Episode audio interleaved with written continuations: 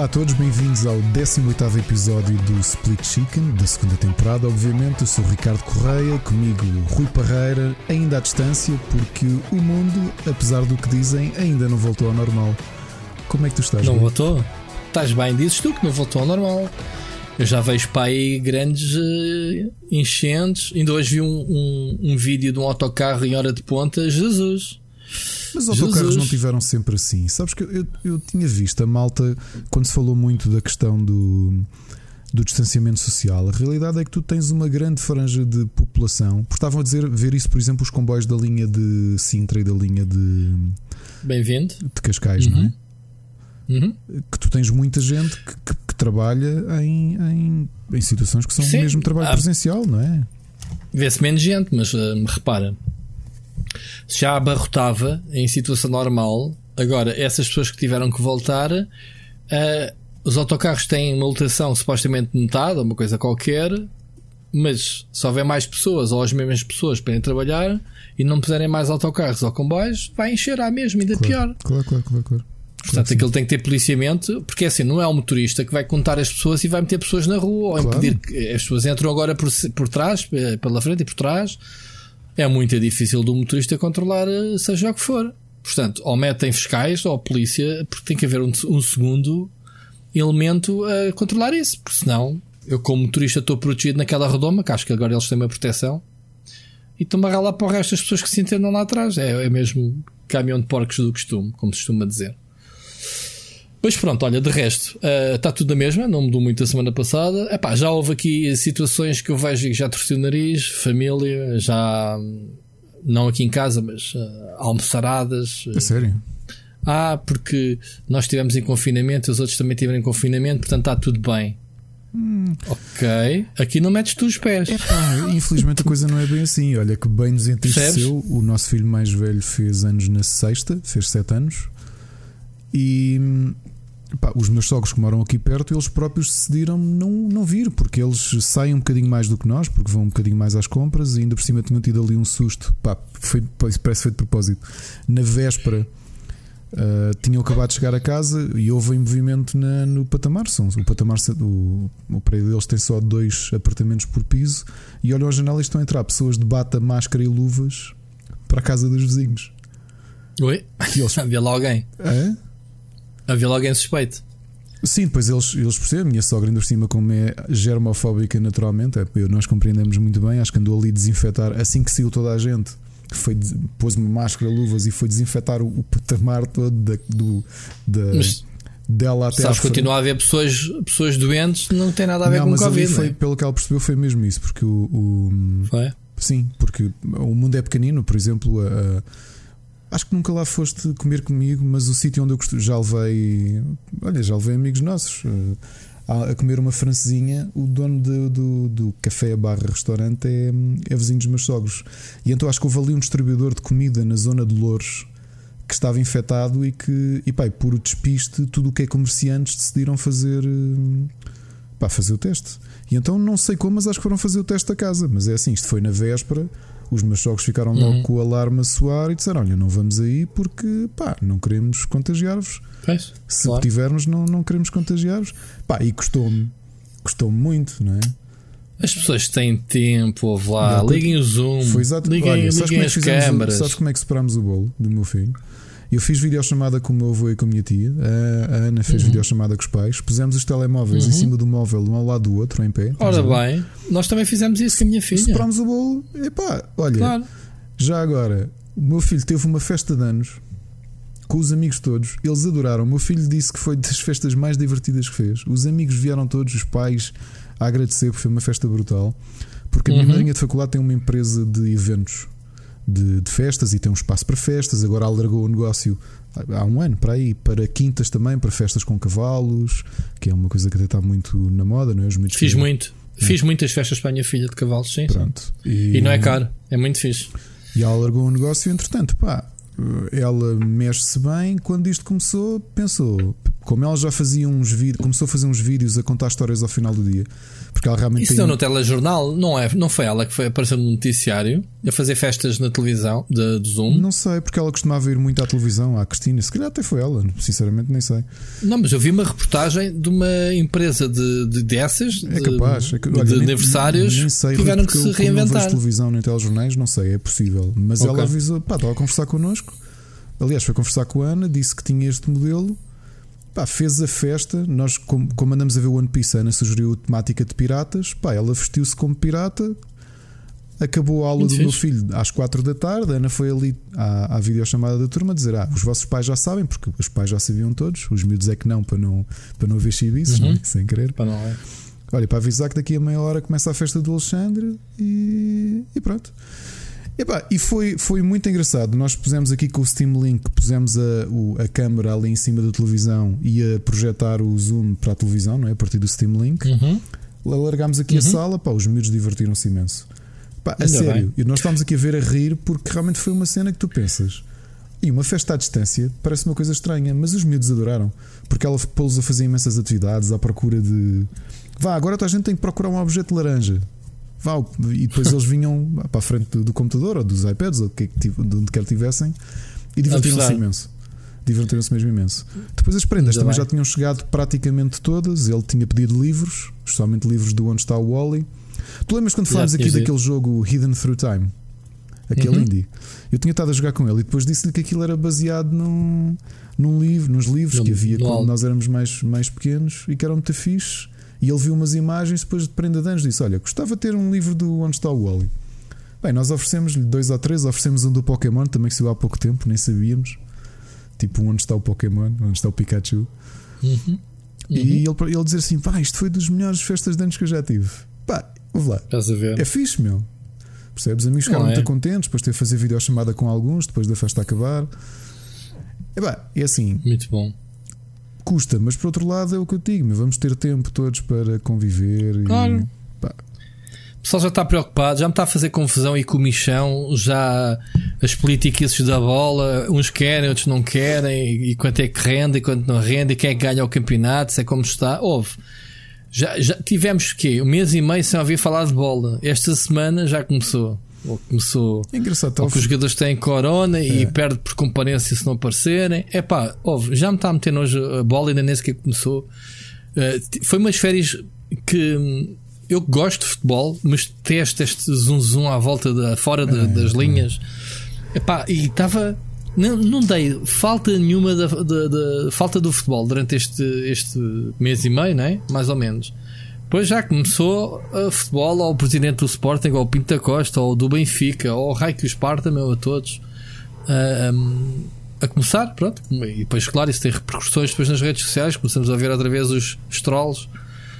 Enfim, enfim, não tenho saudades. É, por acaso um... eu estava a falar com um amigo meu no outro dia e ele dizia-me isso, pá, também é sportinguista e não sei o quê. Depois, pá, o campeonato volta no final do mês e ele disse logo, pá, sinceramente, dois meses depois disto, parece que o ar ficou tão limpo de não ficou, ter. Ficou mesmo. Não, não fez falta nenhuma. É que não fez falta. Mas pronto. É que isto da pandemia, é que... a malta diz e é verdade. Também. Não, para a maior parte das pessoas já passou um bocado ao lado, mas acho que muitos de nós repensámos as nossas prioridades e as coisas que são importantes, não é? Isto parece, aquelas, parece um clichê, parece assim dito da boca para fora. Uh, tipo, aquelas coisas que tu ouves muito bonitas de escrever no Facebook, mas eu acho eu, eu aconteceu-me, apesar de eu acho que ter quase a certeza que já tinha as minhas prioridades bem definidas. Mas eu acredito que há muita gente que repensou um bocadinho a sua vida, meu. Não achas?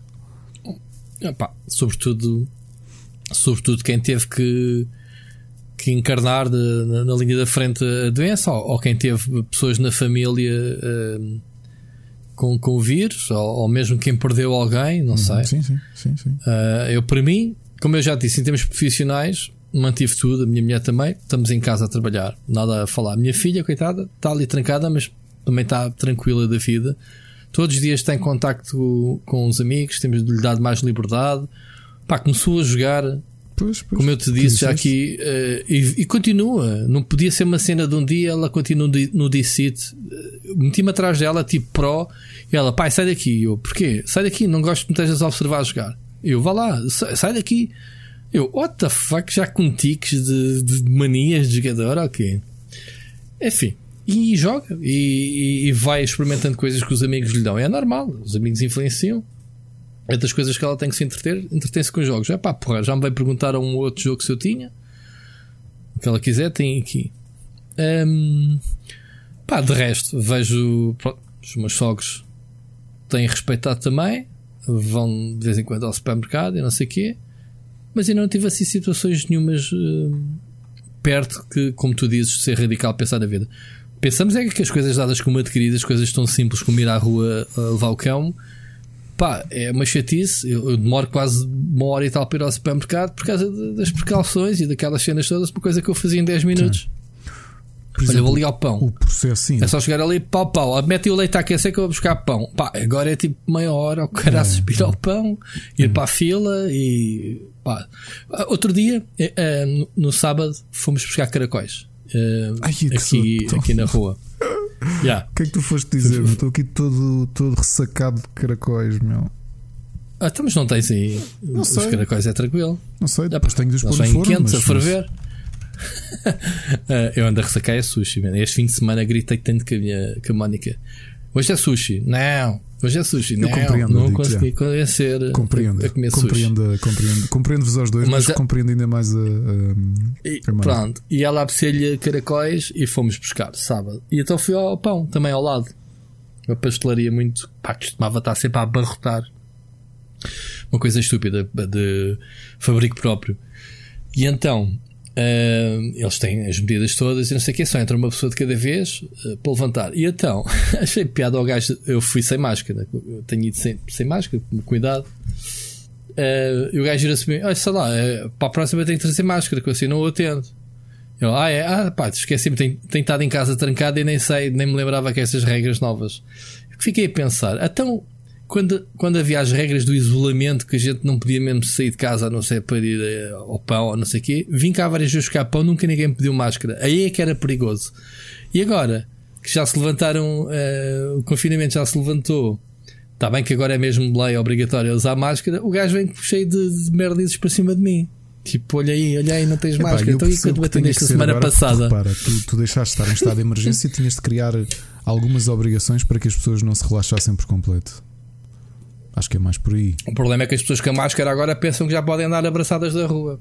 É, é, é, é a cena da questão. Eu, eu, lá está, eu não, eu não contactei com ninguém. Aliás, hoje chegaram duas pessoas ao mesmo tempo. Uma foi um a entregar, o tipo do CTT a entregar. Hum, a entregar o, o que restava das prendas do meu filho. Eu já vou dizer o que é que, o que, é, que é e foi um tipo da gráfica que veio cá trazer uma prova de um livro que eu estou a fazer. Mas o, o da gráfica vinha com máscara e com luvas e não sei o quê. O da, do CTT não. Uhum. Percebes? Eu também acho que é um bocado, até por proteção, como é que a malta do CTT não. Mas o, os CTT não sobem. Se, se foi aí, tiveste sorte. Ele, foi até cá acima, sim. Eu tenho um tem subido sempre. Sempre, sempre, sempre que eu recebo coisas, vem mas, cá acima. Mas, mas olha que o gajo do correio veio aí e eu tenho o meu intercomunicador avariado que eu não ouço lá de baixo. As pessoas ouvem-me a mim. Houve ali uma falha de comunicação que o gajo acabou por subir e no elevador entregou a minha mão e disse: pá, olha, não era suposto eu vir cá acima, veja lá para a próxima. Uh, porque eles mandam pelo elevador. Pois, eu também já pedi um, aí um para, para me fazer isso, por acaso. Pronto. Depende também. Depende de cada, de cada empresa. Pá, eu ando para comprar um disco rígido já há semanas e não tive coragem porque, pronto, não sei se aquilo vem como deve ser, se não vem. Percebes se me mandam aquilo, se não mandam, ainda estou a pensar. Ainda estou a pensar eh, o que é que vou fazer. Uh, Ia-te a dizer, pá, mas é como tu dizes, uh, o pessoal já anda aí. Desde que tenhas uma cena à frente da cara, está-se bem. E ainda ao bocado mostraste um gajo com uma couve né, na cara a falar. Tanto que muito uma, com uma couve na cara para fazer de máscara. Pá, desde, desde, desde que deixas ali uma cena. Epá, eu já disse à, eu já disse à Mónica que é estas máscaras normais, a mim pessoalmente, sobem-me para os olhos. Começam-me a tapar os olhos em vez de cair para baixo. Ah, eu tenho um não problema, dá jeito. Eu tenho mais problema com. Um, eu tenho que arranjar qualquer coisa. Como e eu não tenho luvas? dado lentes, pá, tenho dado de óculos, porque não, pá, hum. não me faz sentido estar a pôr lentes as aqui em casa. Só ponho lentes quando vou dar aulas. As luvas de borracha, outro dia vieram a entregar coisas da. da Auchan, acho eu. Pronto, calcei as luvas para, para, ter, para, para ir buscar os saques e não sei o quê. Só aqueles 5 minutos que eu tive com as luvas na mão, quando tirei, parecia que tinha as mãos cheias de bolhas. Eu devo ter alergia ou uma coisa. Senti logo um mal-estar nas mãos 5 minutos com elas calçadas. Luvas por acaso ainda não usei. É, eu, Agora imagina. Não sei se é obrigatório ir a algum lado de. É algum sítio que seja obrigatório? Ah, não. As luvas é mais para te proteger a ti. Né? Se descuidares, atacares de algum lado. Eu tenho usado a técnica do. A técnica do, do lençozinho de papel para tocar no elevador e nessas coisas todas. E por acaso hoje foi. Podemos já fazer a aventura do Ricardo na pandemia. Porque ia-te perguntar. É não, esta semana é curta. foi a semana passada. O Marco Janeiro mandou uma mensagem assim do nada a dizer: pá, vou, vou embora de Lisboa finalmente. E nós já estávamos a um. Tínhamos aqui guardado uma cerca de bebê para, para o filho dele, para vai, lhe vender. Vai, e ele, vai-se embora de Lisboa mudar-se? Mas sim, foi para a casa de férias da mulher. Então, mas precisas disso mas quando? temporário? Ou... Sim, temporário. Mas precisas disso quando? Ah. E há Marco Janeiro, ah, daqui a bocado. Eu... É a Marco Janeiro. E então, pá, ok. Então lá pus a máscara, ele telefonou-me, ah, estou aqui à porta. Pá, fui lá ter com ele, fui pôr o lixo à rua, aproveitei logo para fazer o 2 em 1, um, né? fui pôr o lixo. Depois ele veio comigo à minha arrecadação. Foi a primeira vez que fui à rua de máscara mesmo, não fiz aquelas cenas improvisadas. Bem, o que, eu, hum. o que eu achei é que a maior parte das pessoas com quem me cruzei aqui na rua, que aquilo já eram 5 da tarde, maior parte estavam todas de máscara e eu fiquei ah, bastante sim, sim. impressionado. Isso vê-se, vê-se, vê-se muita gente de máscara. Uh... Vê-se porque acho que as multas são a doer. Portanto, a polícia se te apanha, pode passar multas, não é? E, e, depois foi hoje aqui na. Fui hoje também ao final do dia, fui pôr o lixo, mas aí não me cruzei com ninguém, ninguém, ninguém. Ninguém mesmo. Uh, mas aí fiz a minha máscara improvisada de, de hooligan, não é? Que quem nos ouve já conhece a minha versão Juveléu ou qualquer coisa. Eu já, eu já pedi à Mónica que elas andavam ali a comprar máscaras, aquelas que é tipo uma gola que se puxa para cima, que é tipo hooligan também, não é? Não conheço, essa não conheço. Curti muito e é muito estilosa. Portanto, já. Yeah. Para mim vai ser uma máscara dessa. Comer uma t-shirt preta com uma caveira, fica, fui à rua assim, fui de camisa e blazer, mas depois com. Sim, com eu não percebo porque aqui ainda não, houve, ainda houve marcas a lançar máscaras com criatividade, tipo uma boca de alien. Eu já dei essa ideia. Yeah, eu por acaso estava com a patente. ideia de, de, se comprarmos daquelas, temos que, daquelas. Temos que lançar nós, Ricardo, vamos lançar uma, uma linha de máscaras assim, com bocas e com smiles de palhaço Epá, e tido, coisas assim. Eu queria comprar uma preta e depois pintar mesmo de pintar uma cena lá. Já não é? tido umas ideias de pintar tipo umas coisas lá. Olha lá, a boca do Venom. Olha, ficava muito fixe. Não é? Então não ficava. Eu usava. Pá, mas olha, espero que ninguém nos ouça, ninguém nos ouça e vamos, eh, vamos dar essa olha, ideia. Bandas de metal há muitas a vender já há um mês que estão a vender máscaras custom made. Ora, pois. Muito Pá, bem. Porque faz mais, faz mais sentido, parece um bocado mais natural, não é? Que é. Epá, é menos, é, é, menos, eh, como é que se diz? Eu quando vejo aquela malta na China de que aquelas máscaras brancas, eu penso que aquela malta é toda doente. E há pessoal que nem sequer se. Epá, mas ninguém, isso, nem é. isso é um preconceito. É asma, é aquelas isso é um preconceito alergias. muito tempo. Eu lembro de enviar. Cá em Portugal menos. Poluição. Às vezes cruzava-me com turistas asiáticos e, e, era estranho ver pessoas com máscara. Mas quando ia, pá, lembro de estar em Londres ou mesmo na Gamescom e cruzar-me com asiáticos que naturalmente andam sempre de máscara. Epá, e aquilo fazia-me fazia um bocado de espécie. Agora eu acho que esse preconceito vai todo passar, meu. Ah, agora vai. Queremos quem não. Se eu estou a fazer figura de parvo com a máscara, tu também estás, portanto. E já agora, é só isso. por curiosidade. Hum, mas não é nada sexy, digo já. Mas pode ser, tipo... meu. Não é? Pá, mas pronto, uma pessoa tem que. Então tu. Tu queres um, um tipo, tens uma imagem a defender, né? Com os teus óculos à Aviator, Exato. cabelinho a Elvis, com a tua farda de, de vampiro. Exato anos, anos 90. Como diria, como diria o Machado, quando com uma máscara branca dos, tipo, dos ortodoxos, o Machado só me deixou uma frase no chat dizia assim: os de ortodoxo veste-se como tu normalmente. Eu, ok, pronto. Pois, estás a ver. Uh, não, mas eu pensei uh, que vou ter que precisar de umas máscaras pretas que é para combinar, meu, porque senão já viste. Exato, por isso é que eu também, eu também não gosto nada das máscaras brancas. Portanto, se houverem algumas com design fixe. Ou uma couve. Ou com uma couve. Vai couve é muito bom. Há quem, quem faça de grelos, provavelmente uma máscara de grelos, mal faz, mas uma couve. Aquela da couve foi muito boa. Olha, e quem estava ali tranquilo, com um elásticozinho, que, no fim do dia come-a. É um não vai mandar aquilo para o lixo, é um provavelmente. Porque aquela pessoa estava a ser entrevistada por uma situação tão triste deste, deste, dos últimos dias em Portugal, não é? Que foi. Pois foi. É. Mas pronto. Yeah, por causa da, da, morte da menina. Enfim. Olha, falando de coronavírus e agora indiretamente, porque uma, uma mudança, uma alteração que tivemos, e, e hoje em dia que o. Hoje que estamos a gravar o Mosh XL Esports, como já se esperava, foi, anunciou o cancelamento. Lembras, temos falado aqui disto que eu dizer, epá, eles ainda não cancelaram oficialmente. Nem sei se falámos em off, se, se no podcast, eu não lembro, mas falámos sobre isso. Acho que falámos em off por razões óbvias. foi óbvio, ok. Um, mas já, yeah, hoje foi oficializado. Um, e, aliás, então... até porque saíram, saíram finalmente as diretrizes uh, legais que não podem mesmo haver. Uh, espetáculos ou eventos similares até 30 de setembro. Por isso é que tudo o que era festivais. Aliás, até te digo uma coisa: de todos os festivais do qual nós já aqui falámos e que eu disse que íamos, o único que ainda não se pronunciou foi o Voa. Uhum. O Voa que relembra este ano tinha um, estava esgotadíssimo porque ia trazer um cartaz de peso, não é? Estamos a falar de System of a Down. Já gastou o dinheiro todo. Uh, não consegue devolver o dinheiro à malta. Como é que é? System of Down, Korn, Meshuga, Sepultura, Amon Amarth. Portanto, este ano era assim um ano pesadíssimo, por isso é que esgotou logo.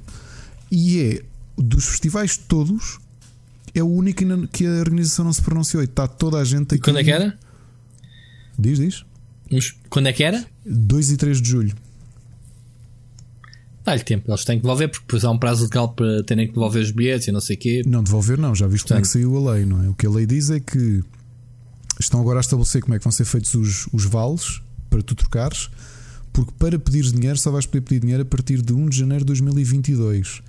Pá, que eu percebo que é um bocado para impedir que isto seja um para as empresas, não é? Porque imagina as empresas todas já venderam bilhetes num ano muito difícil, se a malta começasse a pedir os retornos todos de repente. Mas olha, olha que eu, eu, eu escrevi essa notícia do Mosh hoje e eles no press release dizem que o prazo que as pessoas têm para pedir o dinheiro do reembolso é um mês depois da data que era suposto decorrer o evento. Mas o dinheiro só é devolvido a partir de, de, Pelo menos é o que está estabelecido na lei. Tu podes, o dinheiro tu podes esperar ah, podes pedir, mas depois podes não receber. Okay, Recebes a de janeiro de 2022. Isso também é bué de longe. Epá, é bué de longe, eu acho que é mais porque tu repara. O então, mas lá, em 2021 dinheiro... supostamente já tens outro evento. Quanto muito ficam com o dinheiro para o próximo evento. Não era? Tu, Se tivesse tu tens bilhete... o direito de trocar. Se for adiado, o teu bilhete é válido. Se... Este foi cancelado. Este foi cancelado. Pronto. Se for adiado, é válido para, o próximo, para a próxima data. Se aquela data não Sim, mas repara jeito, uma coisa. tu vais poder pedir um Sim, vale naquele tu... valor e ainda não se percebe como. Se é para gastar, imagina compraste na Vorten, se aquele valor é para depois gastar na Vorten, o que quer que seja. Sim. Okay? Sim, agora é. O tá bem, mas houve uma coisa. só podes pedir a partir de 1 de janeiro de 2022 e tem Sim, mas, retorno. Mas, mas estás a perceber a lógica. Tu estás a dizer que só as empresas só, só são obrigadas a pagar a partir de janeiro de 2022. Supostamente se isto correr bem, para o ano há XL 21. Portanto, claro, claro. antes de tu receberes o dinheiro de 20, já, já tens que comprar bilhete para o 2021 se quiseres. Então eles não podem converter, em vez de pagarem. Percebes o que eu estou a dizer? Sim, sim, sim, não faz sentido. Estás a ser reembolsado de um evento que entretanto vai acontecer outra vez. Não é? Antes de 2022. Aliás, eu digo já que há dois espetáculos que eu tenho bilhete e que não se pronunciaram ainda. Um é o tal King Diamond, que era naquele dia que, que levou aqui a fazer uma aposta, não é? Yeah. Um, esse foi o primeiro. Porque isto do Corona, este do Corona, nada me tira da cabeça. Foi, foi um plano que tu arranjaste sim, sim. para não perderes a aposta. Que era de caras que ias perder a aposta. Não ia, não ia perder, e... ainda assim fica aqui garantido que eu fiz é, a pá, aposta e não perdi. É, e, tenho a certeza que a malta que quiser comentar nos, eh, dizer nos comentários de, das redes sociais daqui do podcast ninguém te apoiou, Ricardo. E que o pessoal queria ver-te mesmo a espatar-te. Como é que tu ias estar em três concertos na mesma noite? É, ah, tenho a certeza. Perder, iam perder. Eu, pelo menos, mas... tenho a certeza que ias perder. Tu ias perder. Pronto, mas, que... mas ias fazer batota. Tu ias estar 30 segundos em cada concerto para dizeres que lá tiveste. Isso para mim não é assistir a um concerto. Vai-te lixar. Vai-te lixar, meu. Pois, estás a ver, estás-te a rir, não, não, ia, não ia ficar 30 segundos, mas, mas pronto. Mas, é, é, portanto, este ano já sabe que não há festivais e, e, e, eu não sei como é que a coisa vai progredir. Estão a dizer 30 de setembro. Aliás, já tínhamos falado aqui, a Alemanha tinha cancelado até 30 de agosto, não é? 31 de, 30 de agosto, por isso é que não havia. Não. 30 de agosto até 5 mil. De, uh, depois, até outubro, não podiam ser feitas mais de 5 mil. Daí a, a Gamescom ter sido cancelada. E a, e a IFA, a IFA em Berlim, que também ocorre bem nessa altura, em setembro, acho eu. Um, porque pá, 5 mil pessoas não é nada. 5 mil pessoas nem sequer da indústria é, nem sequer percebes? Uh, e cá nós, calhar, estamos a seguir as mesmas diretivas, né? Digo eu. Sim, por isso é que eu tenho Portanto, algumas até... dúvidas como é que vai ser o resto de 2020. Sinceramente, tenho muitas dúvidas.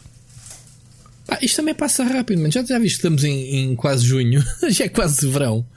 E ainda nem, vi, ainda nem vimos a primavera. Já foste ver a sol da primavera à rua. Já estás quase. À varanda. Mais um, mais um mês. Mais um mês. E estás no verão, meu. E, e, nem sequer vimos. Porque a gente veio para casa no início de março. Foi antes da primavera, porque foi na semana seguinte, né? Foi para aí a 12 que a gente veio para casa.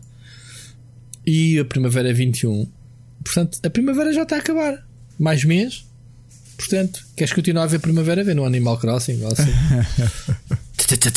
Foi mesmo para falar no Animal Crossing. Um, epá, e o verão vai ser igual. Pá, isto, estas férias. As férias vai ser um tombo. Uh, enfim. Enfim, logo, logo vemos. Mas isto, isto a cena do, do digital, estavas a falar do Mosh, uh, foi cancelado, mas epá, eles, há, há outros eventos de esportes a decorrer online e, e digitalmente não é a mesma coisa, mas vai-se fazendo. Um, ainda hoje, antes, mesmo antes de, de virmos para aqui gravar, uh, recebi um mail, não sei se tu recebeste da Ubisoft, sim, sim. um save the date para uma conferência digital sim, uh, a acontecer no dia 12 de julho, que se chama Ubisoft Forward. Portanto, eles estão todos a arranjar nomes fofinhos para os seus eventos. Portanto, Ubisoft Forward.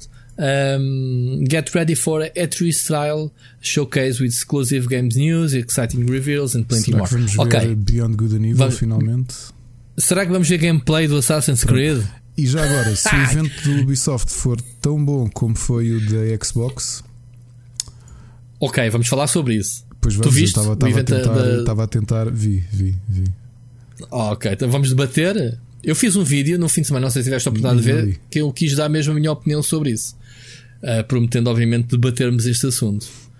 Um, mas pronto, é o primeiro tema que tinha aqui. Novidades da Xbox Series X, Xbox 2020. Hoje houve polémica porque supostamente íamos ver a, a Xbox um, a trabalhar, portanto, Sim. gameplay puro e duro. Íamos ver gameplay do, um, do Assassin's Creed Valhalla e. E do Assassin's Creed Valhalla era a bandeira, o cartaz, digamos assim.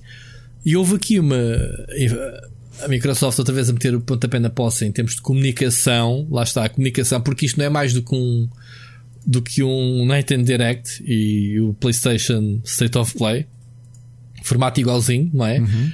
Uh, com o pormenor de ter ainda imensas entrevistas e que eu achei bem fixe. Eu gostei do evento pessoalmente, não sei se tu gostaste. Gostaste? Primeira pergunta eu rápida. O meu, primeiro, o meu problema é as expectativas que te criam, não é? Ou seja, ah, ok, pronto. É o mal, é esse. Exato, um sim, eu, eu, defendo se isso. queres fazer um Nintendo Direct ou um State of Play, admite que é isso. É como eu dizer-te assim: pá, Rui, vais comer um bife, pá, que é uma coisa que tu nunca comeste. E depois chegas aqui e dizes: então, mas man, isto é, isto é uma cena do H3. E eu, yeah. pronto, é bom, não é? E tu, yeah, mas tipo, tinhas dito que era uma cena que eu não, nunca tinha comido. E o H3 já está a ser muito posh. Fizeste-me fizeste lembrar a canção do. do do Jack Black, do, da banda dele, como é que se chama? Dos um, Tenacious D. Sim. Qual? Do Best Song of the World. Ah, sim. Tipo, sim, sim, sim, cantar a melhor música do mundo ou eu, ou fico de calma. Uh, é um bocado por aí, não é? Vai ser o melhor evento Olha, do, de sempre. Eu, eu, estava aqui a ver, porque aquilo, como foi à tarde, estava aqui a trabalhar, a Ana também estava a trabalhar, e pai, como estamos os dois a trabalhar Uh, e, Sim, eu também vi em trabalho, não fiz a cobertura, mas já sabia que ia ser. Íamos trocando trailers pá, e trailers. Headset, íamos trocando mensagens um com o outro, tipo, pá, onde é que está o gameplay do Assassin's Creed? Tipo, ok, era isto, foi isto. Uh... Pronto, e eu fiz um vídeo, eu depois convido-te a ver, a defender o que é que é um gameplay, o que é que é, o que é, que é uma demo, o que, como é que é, o que é que é um trailer, não é?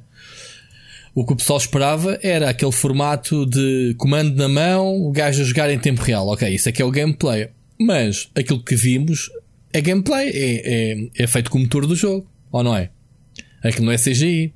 Estás a ver aqui a nuance, a subtileza da cena. Boa não deixa de ser gameplay. Exato. Depois houve até alguém que escreveu a comentário e também achei muito bem, que ele foi ver a definição de gameplay. Gameplay é aquilo que tu mostras que seja a experiência mais próxima de um jogador uhum. a jogar. E pá, é uma definição perfeita. E realmente isso não se cumpriu. Não vês nada, não vês combate, não vês HUD, vês sequências feitas de forma cinematográfica, uh, feitas com o motor do jogo.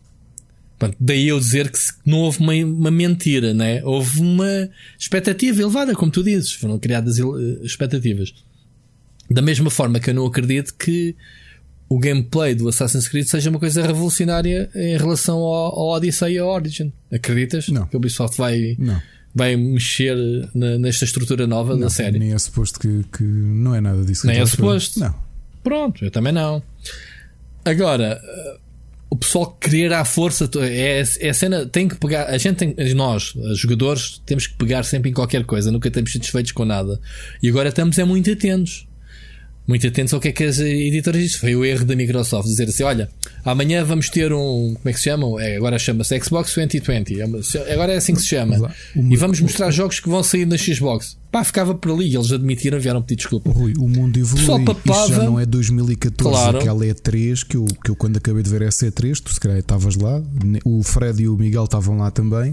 Mas eu estava aqui em Lisboa a ver. E3 14 estava. A pensar assim: que é isto? Que porcaria é esta? Era só show off e depois tu e jogos. Não, era coisas, coisas a acontecer em palco. Ah, mas, mas aí foi, o pessoal já não se lembra, que é a pior vergonha que foi jogos em cloud, obrigatório, estar online, processamento em cloud, Kinect, always on, e, e percebes? Aquela mas... meteram os pés pelas mãos, depois mudaram aquilo tudo. Lembras disso? Uhum. Poder da cloud, poder da cloud. Uh, isso sim foi uma, uma, uma, O que está a acontecer agora tem havido um esforço muito grande. A Microsoft está a apostar. Ainda hoje anotei aqui também uma notícia para a gente falar mais adiante. Aliás, nem faz sentido, podemos falar já que a Microsoft está muito na expectativa do que é que, do que, é que a Sony está à espera que a Sony anuncie primeiro o preço da, da PlayStation, que é para os gajos tirarem 50 paus à consola deles, nem que seja para perder dinheiro. Isto, atenção, quem diz isto, isto foi uma. Não sei se tu viste essa notícia. Isto foi num, feito num podcast, no, num podcast do Jeff Kelgay na, na, na sexta-feira. Eu não ouvi, mas li a notícia agora. Com o Peter Moore, uhum. que atenção, que já foi, o, já foi executivo da Microsoft para a Xbox, e o Michael Patcher, que é aquele Chrome, oh, aquele Chrome da, da Wedbush, uh, analista. Mas eles dois prevêem que os gajos dizem que a Microsoft pode chegar aos 100 dólares mais baratas que a, X, que a PlayStation 5 só para arrebentar com ela no preço ao início. Eu na altura apostei daqui em a fazer a cobertura em direto uh, da, da conferência, hum. não é? no, no Rubber. Eu apostei, epá, e ninguém me convence que é mentira, que o facto da Xbox ter sido apresentada uma hora antes da, da Sony, que a Sony tinha uhum. literalmente a versão 2, a versão B da E3. E tem, e tem. Que é, para lá, aquilo correu-lhes mal dizer que cloud e preço e retro. Então, para lá, pumba, eles mataram a Xbox por falar depois deles. Mas mataram, mataram a geração ali. A confiança claro, do, dos consumidores. Porque, porque viram, viram a, a, a Microsoft a espetar-se contra a parede e tiraram partido disso. Claro, tiraram. Então, eu não lembro-me disso perfeitamente. Lembro-me disso. Agora a Microsoft quer, digamos, a vingança. Ou seja, estão. Isto são as duas, repara, cada um está a esconder o seu, o seu deck de cartas, não é? Tem que ser. Eles andam a anunciar features. Porque as consolas, já aqui falámos, que são tecnicamente muito parecidas. Ok? Já aqui falámos, não vamos estar a repetir, que a, a Sony prefere tornar a, a, a, consola mais rápida em termos de performance de SSD. O SSD da Sony, pelos vistos, é, é mais rápida que a, da, da, da, Xbox, porque os chips e as gráficas, a tecnologia da AMD são muito semelhantes. E depois uma tem a Xbox é mais poderosa em termos de cavalagem, né? tem mais cavalos, digamos assim. Tem mais teraflops, lembras-te? Sim, sim. Um, na, na, sua gráfica, mas depois, é, mas elas são muito equivalentes. Pá. Isto, nós, a olho nudo, quem não for da Digital Foundry, pá, duvido que vá notar grandes diferenças entre as duas. Tal como agora, muitas vezes, tirando certos jogos uh, que estão mais otimizados ou não, mas epá, são gerações muito equivalentes, não é? Claro. Onde é que se vai notar? É aquele pessoal que é fiel a uma marca ou outra, pronto, não, não há discussão possível, vai continuar. A Microsoft está a apostar muito nos exclusivos e agora, esta, esta, este primeiro evento, daí eu ter gostado, foi a Microsoft foi inteligente, nem sequer falou, porque eles é um evento por mês, não é? Vai ser até ao fim do ano, até ao lançamento, pelo menos, um evento destes por mês. Só falou de jogos uh, multiplataformas que eles fizeram questão de puxar para eles. Olha, vais anunciar o jogo aqui. E, e, e jogos pá, ou que estavam adormecidos, uh, jogos que já nem te lembravas deles, ou então mesmo sequelas, como foi o Dirt. Ok? Eu acho que foi muito inteligente em termos de, do que é que foi mostrado. Agora, a mesma coisa eu pergunto, porquê é que devemos estar a culpar a Microsoft? Lá está, culpamos porque foi a Microsoft é que anunciou e fez a, e publicitou e fez a comunicação do evento, ok? Mas até que ponto a Microsoft tem culpa das demos apresentadas que não são dos estúdios internos se terem sido trailers normais sem gameplay? Ou, ora, temos que apontar o dedo à Ubisoft, não é? Se calhar a Microsoft foi, a Ubisoft foi vendida, vendeu à Microsoft. Olha, vamos mandar para aí um trailer gameplay do, do Assassin's Creed. Não, Naquela, não, tipo, pá, o trailer de gameplay. Epá, essa não, essa não, fala, essa percebe? não compro, porque aquele vídeo. Essa é que não compras, eu estou a gozar, não. mas ouve. Mas acredito que a culpa seja da Ubisoft, porque o jogo é da Ubisoft, não é da não, Microsoft. Não, não, não, pode ser culpa, é? porque para isso tu não vendes aquele evento. Eu digo muito daquilo que me puxou foi ver o gameplay do, do Assassin's Creed. E eu garanto que a malta da Microsoft que teve a comunicar que aquilo ia ser gameplay de Assassin's Creed não foi surpreendida, o evento? Não foi surpreendida a ver o vídeo a dizer, ah, afinal isto não tem. Não, aquilo foi montado, se calhar na quinta-feira foi quando teve, teve a aprovação final. Claro, mas foste ver o evento só por causa do trailer do Assassin's Creed? Era a, tua, era a tua chamariz? Só não vias? Não, via na mesma, mas estava com, estava com naquela dúvida, pá, vá, tá, vá, está quase, está quase, estás a ver? Epá, eu, eu por acaso não, não, não foi o. Obviamente tenho quero tanto o Assassin's Creed como, como tu ou como qualquer outro. Não é a questão essa. É, eu espero ver o, Assassin's Creed pela Ubisoft. Lá está, olha. Este evento que, arrancámos este, este tema com o início do Ubisoft Forward, aí é que se calhar eles vão mostrar gameplay tipo eles até dizem agora, agora vê lá a comunicação da Ubisoft get ready for E3 Style Showcase ou seja, tu não vais esperar menos do que aquela conferência que eles costumam ter anualmente na E3 uhum. só que neste caso sem plateia não é? Claro, a partir eu lendo isto, não vou menos que isto, eu não vou querer. Não venham cá despejar 13 trailers como fez a, a Xbox. E estão a vender outra coisa. Coisa a quem nos ouve. Se depois deste evento a estilo E3, citando, isto é citação direta da Ubisoft. Sim, eu estou-te a citar E3. Se não há ali umas imagenzinhas de Skull and Bones e de Beyond Good and Evil, eu vou fazer um motim a partir de casa, porque também não quero mostrar com mas as pessoas, aí, mas, vou fazer um mas aí já estás tu a elevar expectativas que não, ninguém te disse que jogos é que eram.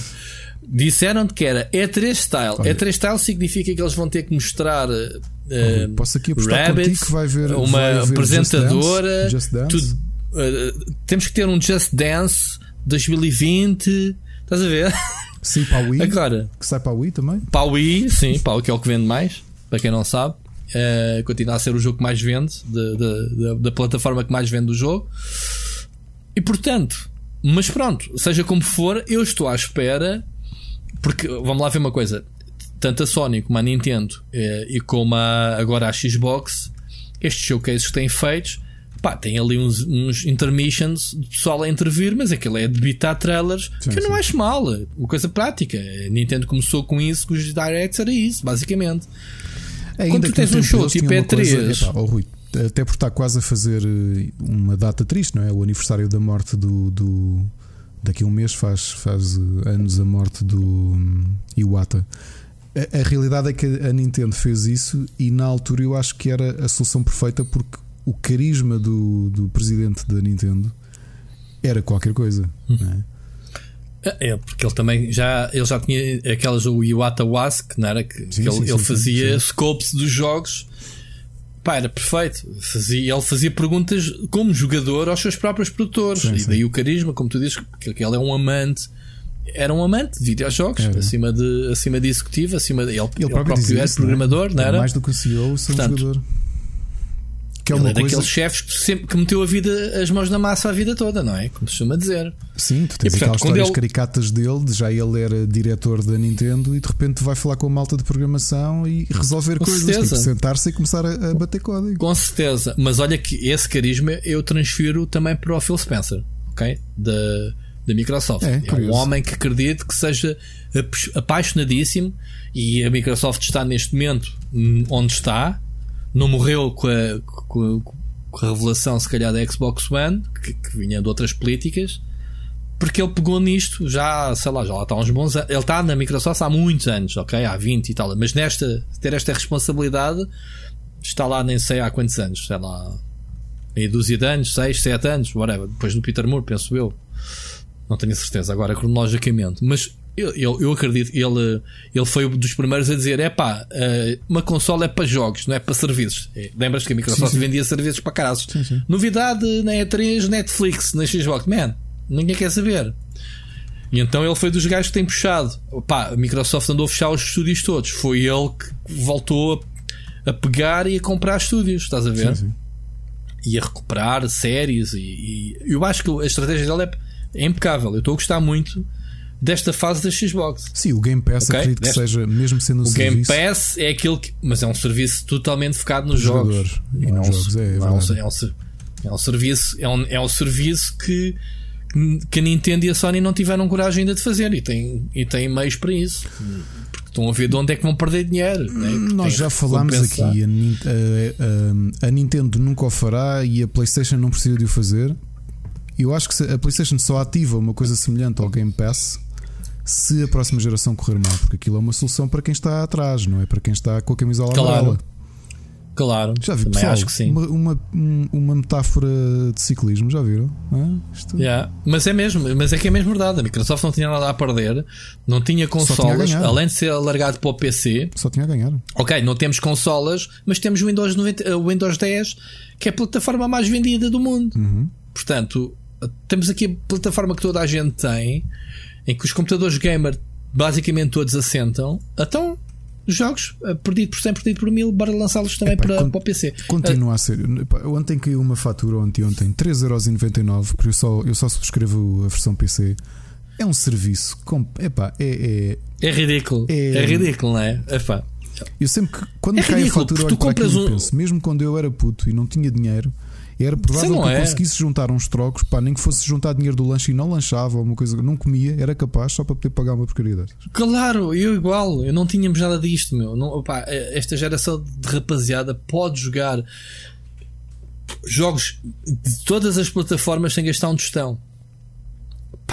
Longe, não, não, não, se fazia isso não, naquela altura. Não estou a falar dos free to play, estou a falar destes AAAs que saem, que tens a opção de os comprar em caixa ou digital, mas depois tens este serviço como a Xbox Game Pass. Enfim, nem vamos entrar por aí que a gente começa a ter aqui arrepios na espinha. É um serviço muito bom. É, olha, é um serviço que eu nunca esperaria que a Microsoft alguma vez tivesse, porque ao início tinhas o Game Pass, mexia uma novidade aqui ali muito timidamente, mas quando eles começaram, sei lá, talvez o último ano, desde que introduziram isto do PC, e assumiram todos os nossos jogos first party vão entrar no dia zero né, nas lojas Sim. aqui e ainda alguns third parties, sobretudo indies, opa, é perfeito.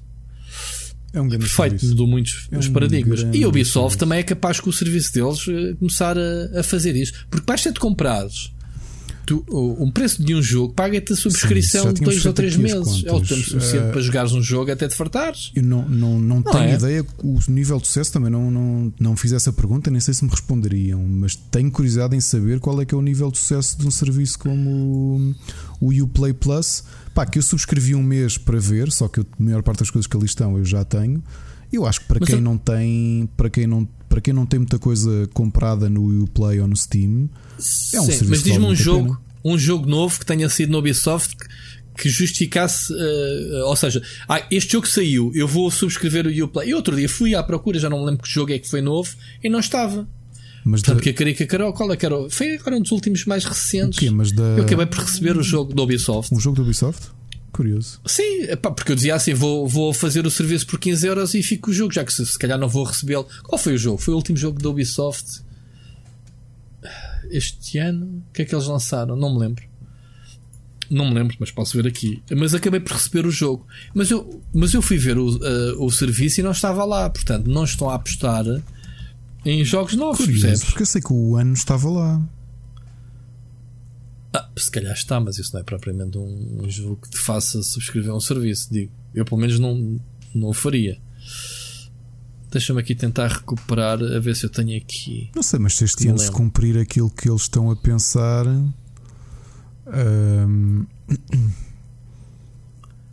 Da mesma forma que tu me disseste que os jogos da Electronic Arts que eles também têm o serviço. Qual é que é o valor? Tu, para tu jogares um FIFA que saia ou um Need for Speed, qual é o preço desse a, serviço? A anuidade do serviço são 99 euros. Que dá por mês quanto? Ah, já me lembro. Era o Ghost Recon, um Breakpoint. Saiu no Ubisoft Plus? Não sei, não sei. Pois, Mas eu acho que não, na altura. Perdi-lhe o resto. Mas também não Hã? tenho curiosidade nenhuma.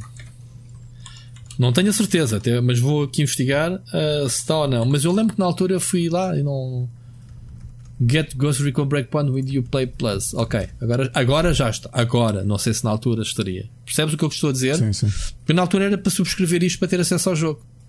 Porque eles não, não me estavam a responder na altura e eu precisava do jogo para, Mas o jogo saiu para quando, review. Rui? E pensei, olha, não está no Plus. Já quando não, é que isso saiu? Já, não me interessa. Quando é que saiu o Breakpoint? Hã? Quando é que saiu o Breakpoint? Breakpoint é o Ghost Recon, não é? Saiu no início do ano? Março ou, ou fevereiro? Não, março não. Antes. Já nem sei quando. Não saiu o ano passado. Já foi o ano passado? Foi. Foi em outubro. Que estupidez. Pois tens razão. Seja como for, foi em outubro. Pronto, mas. Uh, Espera lá, o que eu quero já dizer me é lembro, já me lembro. Foi em outubro, já existia o serviço e eu arranjei-te-me aqui.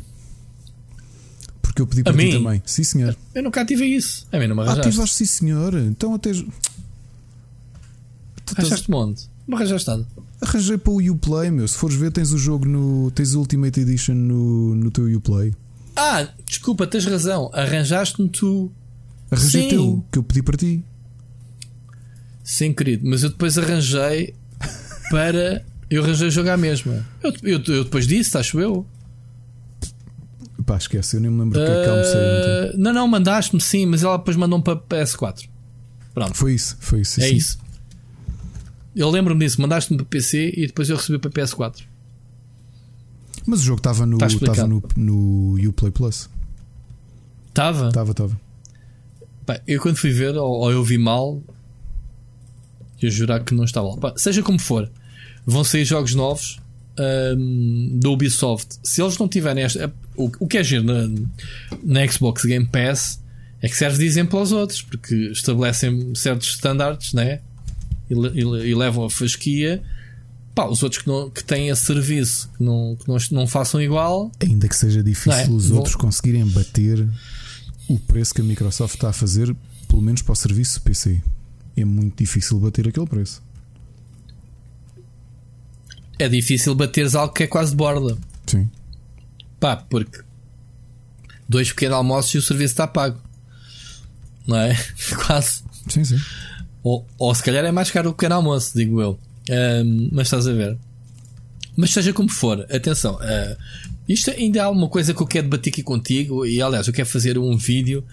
Uh, as cenas que, que a Xbox está a mexer no mercado. Ok? Não é só o Game Pass, há outras coisas. Vem o Xcloud e, outros, e outras coisas. A cena que eles prometeram em que anunciaram um jogo que é agora da. Como é que se chama aquela tecnologia para jogar uh, jogo? Aquela que é o. Que já, já aqui debatemos, que era quase impossível que as. A cena do jogas a melhor versão, compras só um jogo, sim, tem sim. um nome. Como é que, como é que se chama? -se? Play, play, não é Play Anywhere? Não. Não, Play Anywhere é o que já existe, que é compras para o PC e jogas para a Xbox ou vice-versa. Isso aí são coisas diferentes. É um, compras um jogo de PC ou instalas no PC ou na Xbox, tanto faz. É o Pá, que estupidez. Estupidez. Eu não, nunca decorei o nome da. Sim, que eles nunca decorei foi anunciado o nome. há uns dias só. Foi anunciado para aí há duas. Nós falámos aqui num dos, num dos podcasts. Sim, falámos, mas é, isto é um nome, um nome específico do, do Smart Delivery. Desculpa, assim aqui. O Smart Delivery que é aquilo que, que, que até o Mocas mandou aqui uma mensagem que era as pessoas compravam um jogo e depois faziam um upgrade para a versão final. Isto é o que, o que a Microsoft vai fazer. Obviamente que é, é algo temporário, é uma espécie de uma promoção, pá, porque é assim, cada, cada jogo que o Ubisoft deixar de vender porque vendeu para a Xbox uh, One e eu, as pessoas vão poder, através de uma patch, aceder ao jogo, é dinheiro que estão a perder. São, em vez de venderem duas cópias, vendem uma. Quem tem que bancar isso provavelmente é a Microsoft, né? Então isto vai ser o, o suavizar da transição entre as duas gerações. Para mim faz todo o sentido, porque depois, vamos lá ver, daqui a um ano ninguém quer saber de jogos para Xbox One e os jogos vão acabar por desaparecer, como é natural. Não é? Uma consola dá lugar à outra. Quando a, X, a, a PlayStation 5 e a Xbox X Series começarem a instalar uh, números, não é? De, de, consolas instaladas no mercado, o, o, catálogo dos jogos das outras vai começar a diminuir. Claro. Tirando se calhar aquelas séries anuais, como os FIFAs e afins, que justifica, obviamente, fazer para as duas. Mas é a cena natural. Portanto, este Smart Delivery não, não faz sentido que exista para a vida toda. Sim, faz sentido nesta, vai compensar, nesta... vai compensar fazer para as duas, especialmente quando pensas que existem 100 milhões de PlayStation 4 no mundo, não é? É muita fruta. Certo, para, mas, para... mas também, e também ainda existem não sei quantos milhões de Wii e de PlayStation 2, não é por causa disso claro. que continuas a lançar jogos. Eu estou a dizer que nesta fase de transição, sim, tens que pensar nesse número de consolas. E é estúpido se as pessoas não fizerem uh, para as duas gerações. Mas isso, mas isso olhando para trás, uh, sempre aconteceu. Não é? Os jogos das principais editoras fazem todas. Tens Assassin's Creed Cross é o Cross Gen. Assassin's Creed para as duas gerações, tens os FIFAs para as duas, tens. Uh, tens as várias séries que, que, foram lançadas, sobretudo o Call of Duty, os, jogos, nota-se mais essa, essa, essa, esse cross-gen quando tu lanças jogos anualmente de uma, de uma série, não é? Durante os um ano ou dois, pelo menos dois anos, tens que mandar para as duas, para as duas gerações.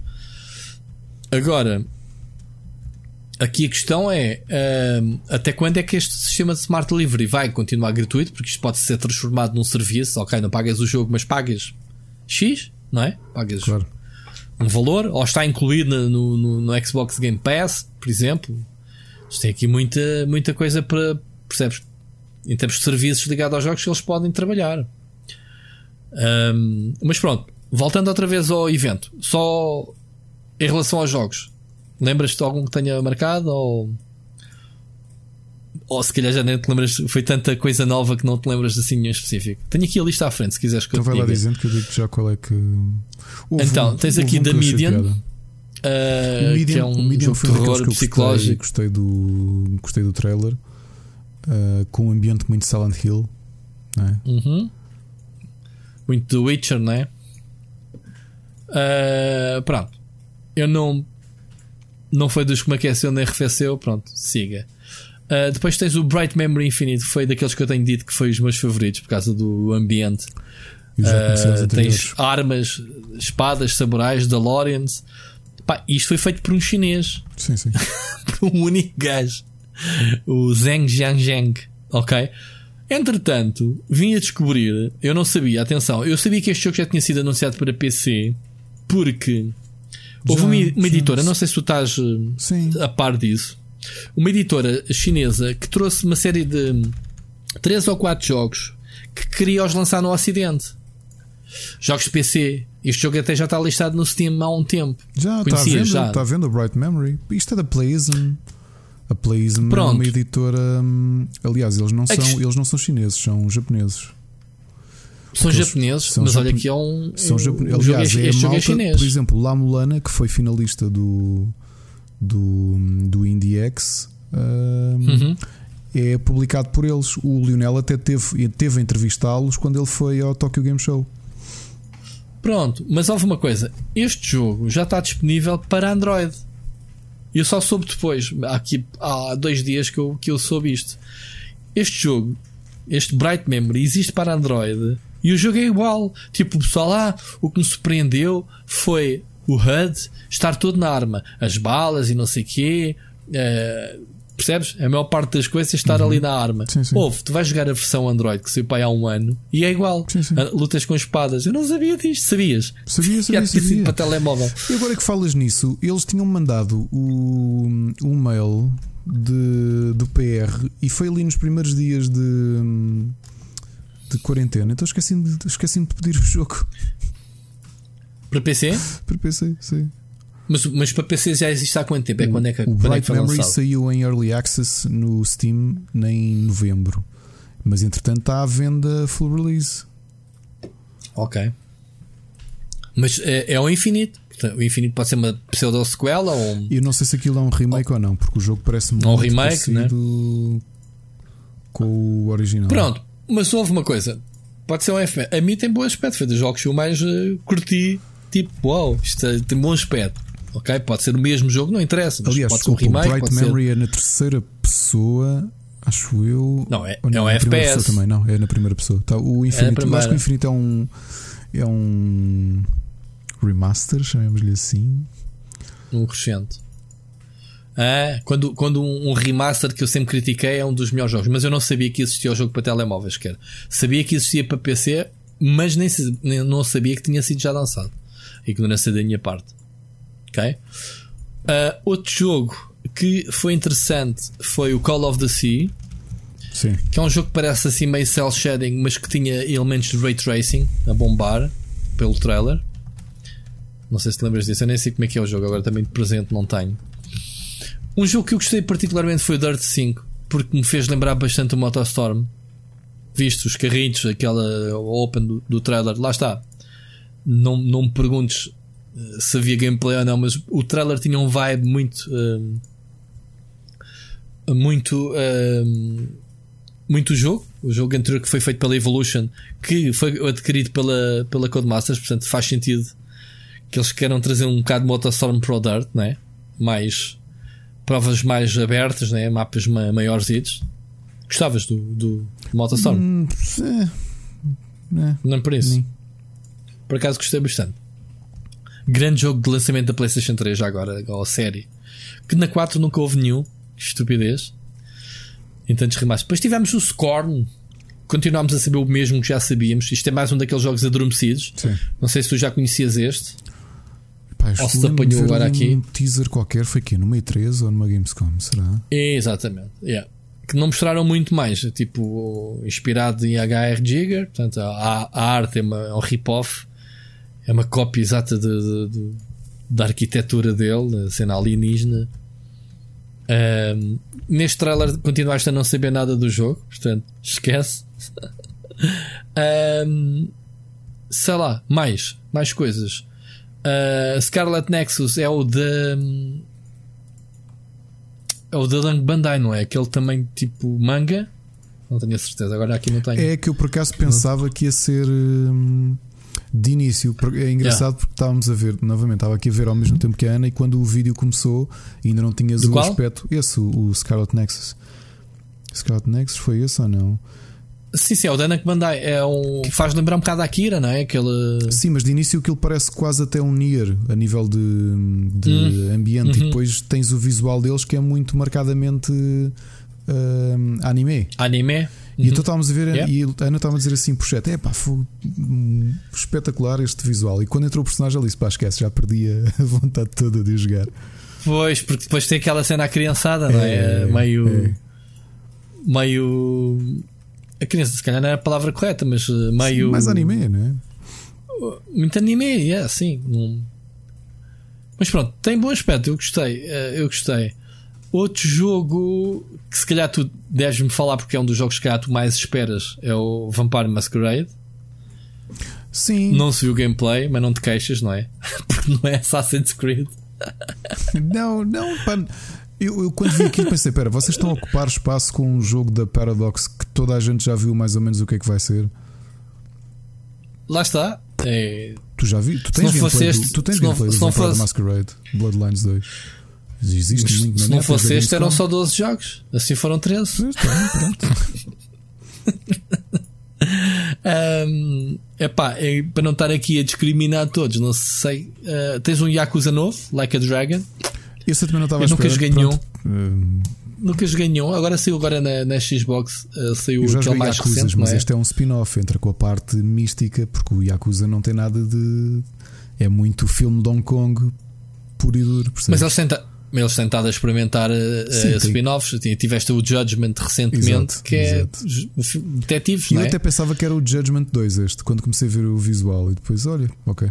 Quando aquilo depois começa a entrar no, no com o Dragões, não é?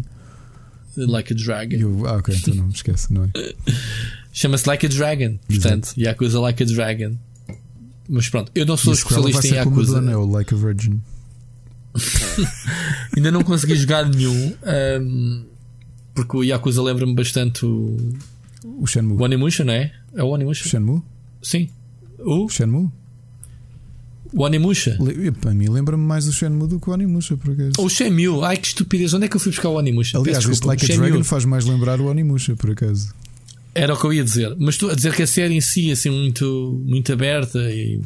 Não, não tive a oportunidade. São muitos jogos da série, passaram-me todos ao lado, infelizmente. Um, epá, de resto, uh, Second Extinction, que é aquele dinossauros Diz-te alguma coisa? Não, porque esse é o problema da maior parte dos jogos. É que eu acho que muitos deles são um bocado blend, meu. Percebes? Não, o Scorn, por causa do visual do. do baseado no Giger e no. Como é que se chama o tipo? Zislav Berksinski ou Berkinski, ou lá o que é, que é o ilustrador também que influencia o, o trabalho deles.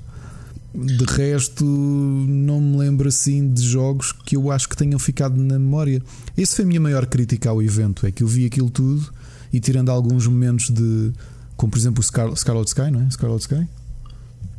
Uh, Scarlet Nexus. Scarlet Nexus. Uh, de início fiquei assim um bocado com as orelhas atentas. Pá, de resto, achei tudo muito blend. É este problema que é o teste da memória e do, do, do tempo Tu deixas passar um fim de semana e de repente o que é que te marcou mesmo naquele evento? Pá, se lhe marcou a entrevista. Isso também depende de. Eu não consegui ver com atenção e depois fui picando os trailers mais tarde. Fui vendo e, e se não tiveres com atenção, porque eu costumo ver estes eventos, gosto de tomar notas, não é? Para claro. depois poder falar e poder, não, tive, não tive tempo. Estava a trabalhar e estava a ouvir na surra. Obviamente que estava a ver a meio gás, não era? Ia chamando um ao outro, ia comentando. Uh, agora é assim: estes são jogos para se irem falando à medida que agora vão saindo mais trailers individualmente. O que interessa aqui é a concentração, mas é assim, o formato não é diferente do, do da Nintendo e da Sony, não é? A, a questão é que um, o, o que se está aqui a passar é que foram-te apresentados 13 jogos praticamente desconhecidos. Ou seja, tu és preso por ter cão, preso por não ter. Se te apresentassem Gears, Halo, ficava-te na memória, mas são coisas que tu sabes que iam acontecer, não era? Não ia ter aquele fator de surpresa. Enquanto que tu aqui começas a ver os primeiros 30 segundos, como tu disseste, o Scarlet, e what the fuck, é que é isto? Mesmo o Vampire, até chegar, acho eu, até chegar aí ao fim, é que tu percebes que aquilo é o Vampire, não é? Eu, por Começas acaso, a ver não. cenas de vampiros. Assim começou o vídeo, de, mas isso também foi aquela batota porque apareceu tu paste. World of Darkness e eu, não, ou só apareceu no fim. João, Pronto, mas eu, eu comecei exemplo, a reconhecer e disse como... logo, olha, o Vampire the Masquerade.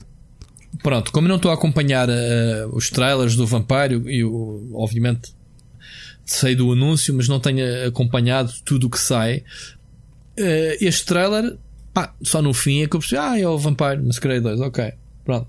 Mas uh, o resto dos jogos o Dirt, quando começa a dar, tu não sabes. É um jogo de carros, é um jogo de rally, pode ser qualquer coisa. Lá está, a mim parecia-me que ser um Motorstorm, mas eu sabia bem, Motorstorm é da Sony. Não é de certeza. Mas parecia-me logo, Motorstorm, isto tem boa bom aspecto. No fim aparece Dirt 5, ah, ok, pronto. Mas estás a ver, a cena é essa: é que eles não apresentaram nenhum jogo, nem sequer fizeram batota de meter aqueles jogos que a gente já sabe que existem, não é? Do catálogo First Party. Podias ter lá no meio um trailer do Wasteland 3, não era? Podias ter lá um trailer do sei lá, o, o, de um jogo qualquer de, dos estúdios que eles estejam a fazer que a gente já conheça. Claro. Não era? Para encher chouriço. e eles não fizeram do, isso. Como é que se chama o jogo da. Um... Sei ah, lá, o Psychonauts 2, da Double Fine, whatever, qualquer é jogo de, dos estúdios de, de, o Halo Infinite, o Gears 6, por exemplo. Não, não pá, aquele. Ai, como é que se chama o autor agora? Qual? Shinji Mikami, como é se chama o próximo jogo dele? Por exemplo, sim, que foi feito, era feito pela rapariga que entretanto foi embora, uh, do Shinji Mikami, o um, Tokyo Connection. É? Foi-se embora, Aí. a rapariga, aquela que apresentou que ganhou a E3, né? que a gente diz que ela ganhou sim, a E3. Sim, foi-se embora logo de seguida. É assim que se chama, não é? Mas Peraí, deixa okay. Tokyo sabe, sabe só uma coisa? É o Tokyo Connection. É lá, a minha memória hoje está fixe, olha, estou a ver Rui, moça. Rui, é, mas, uh, mas sabe-se o porquê? Ela foi embora. Ela foi embora do estúdio logo de seguida, da Bethesda. Mas foi despedida? Ou da, do estúdio dele. Foi-se embora porque. Não sei. Ela estava desempregada e tudo. Não soubeste dessa? Não. Não soubeste? Passou-me completamente ao lado. Não, não sabia. Oh, que caraças. Faz trabalho de casa, depois vais ver okay. isso. Não sei qual é a razão, sinceramente, mas acho que. Mas acho que não lhe renovaram o contrato ou coisa assim. Desculpa, eu disse Tokyo Connection, não podia ter dito mais barbaridade. Chama-se Ghostwire Tokyo. Ok, o Tokyo acertei. Tokyo Connection. Ghostwire Tokyo. Agora, uh, como é que ela se chama? Eu não sei porque é que ela se foi embora, mas sim, foi-se embora. Ok. Olha, então e, e já tivemos aqui a mergulhar. Mas não lhe deve faltar, não lhe deve faltar ofertas. Uh, ofertas de trabalho porque ela tem currículo. Uh, Pá, oh, e... oh, oh, Rui, tu revelaste aqui uma coisa que eu não sabia, agora passando para um próximo tema, que eu fiquei hum. inicialmente entusiasmado, mas depois vi o catálogo em questão. Do quê? Microprose, é isso. Exatamente. Mas passamos para o próximo tema. Microprose então, está de aqui, regresso, aqui, aqui, aqui não interessa o catálogo. Oh, Ricardo, nós temos que olhar para o legado. Okay. Vamos olhar para o regresso da Microprose. Para quem não sabe, foi uma empresa fundada pelo nosso querido Sid Meier Uh, e pelo. Como é que ele se chama? Uh, Chama-se.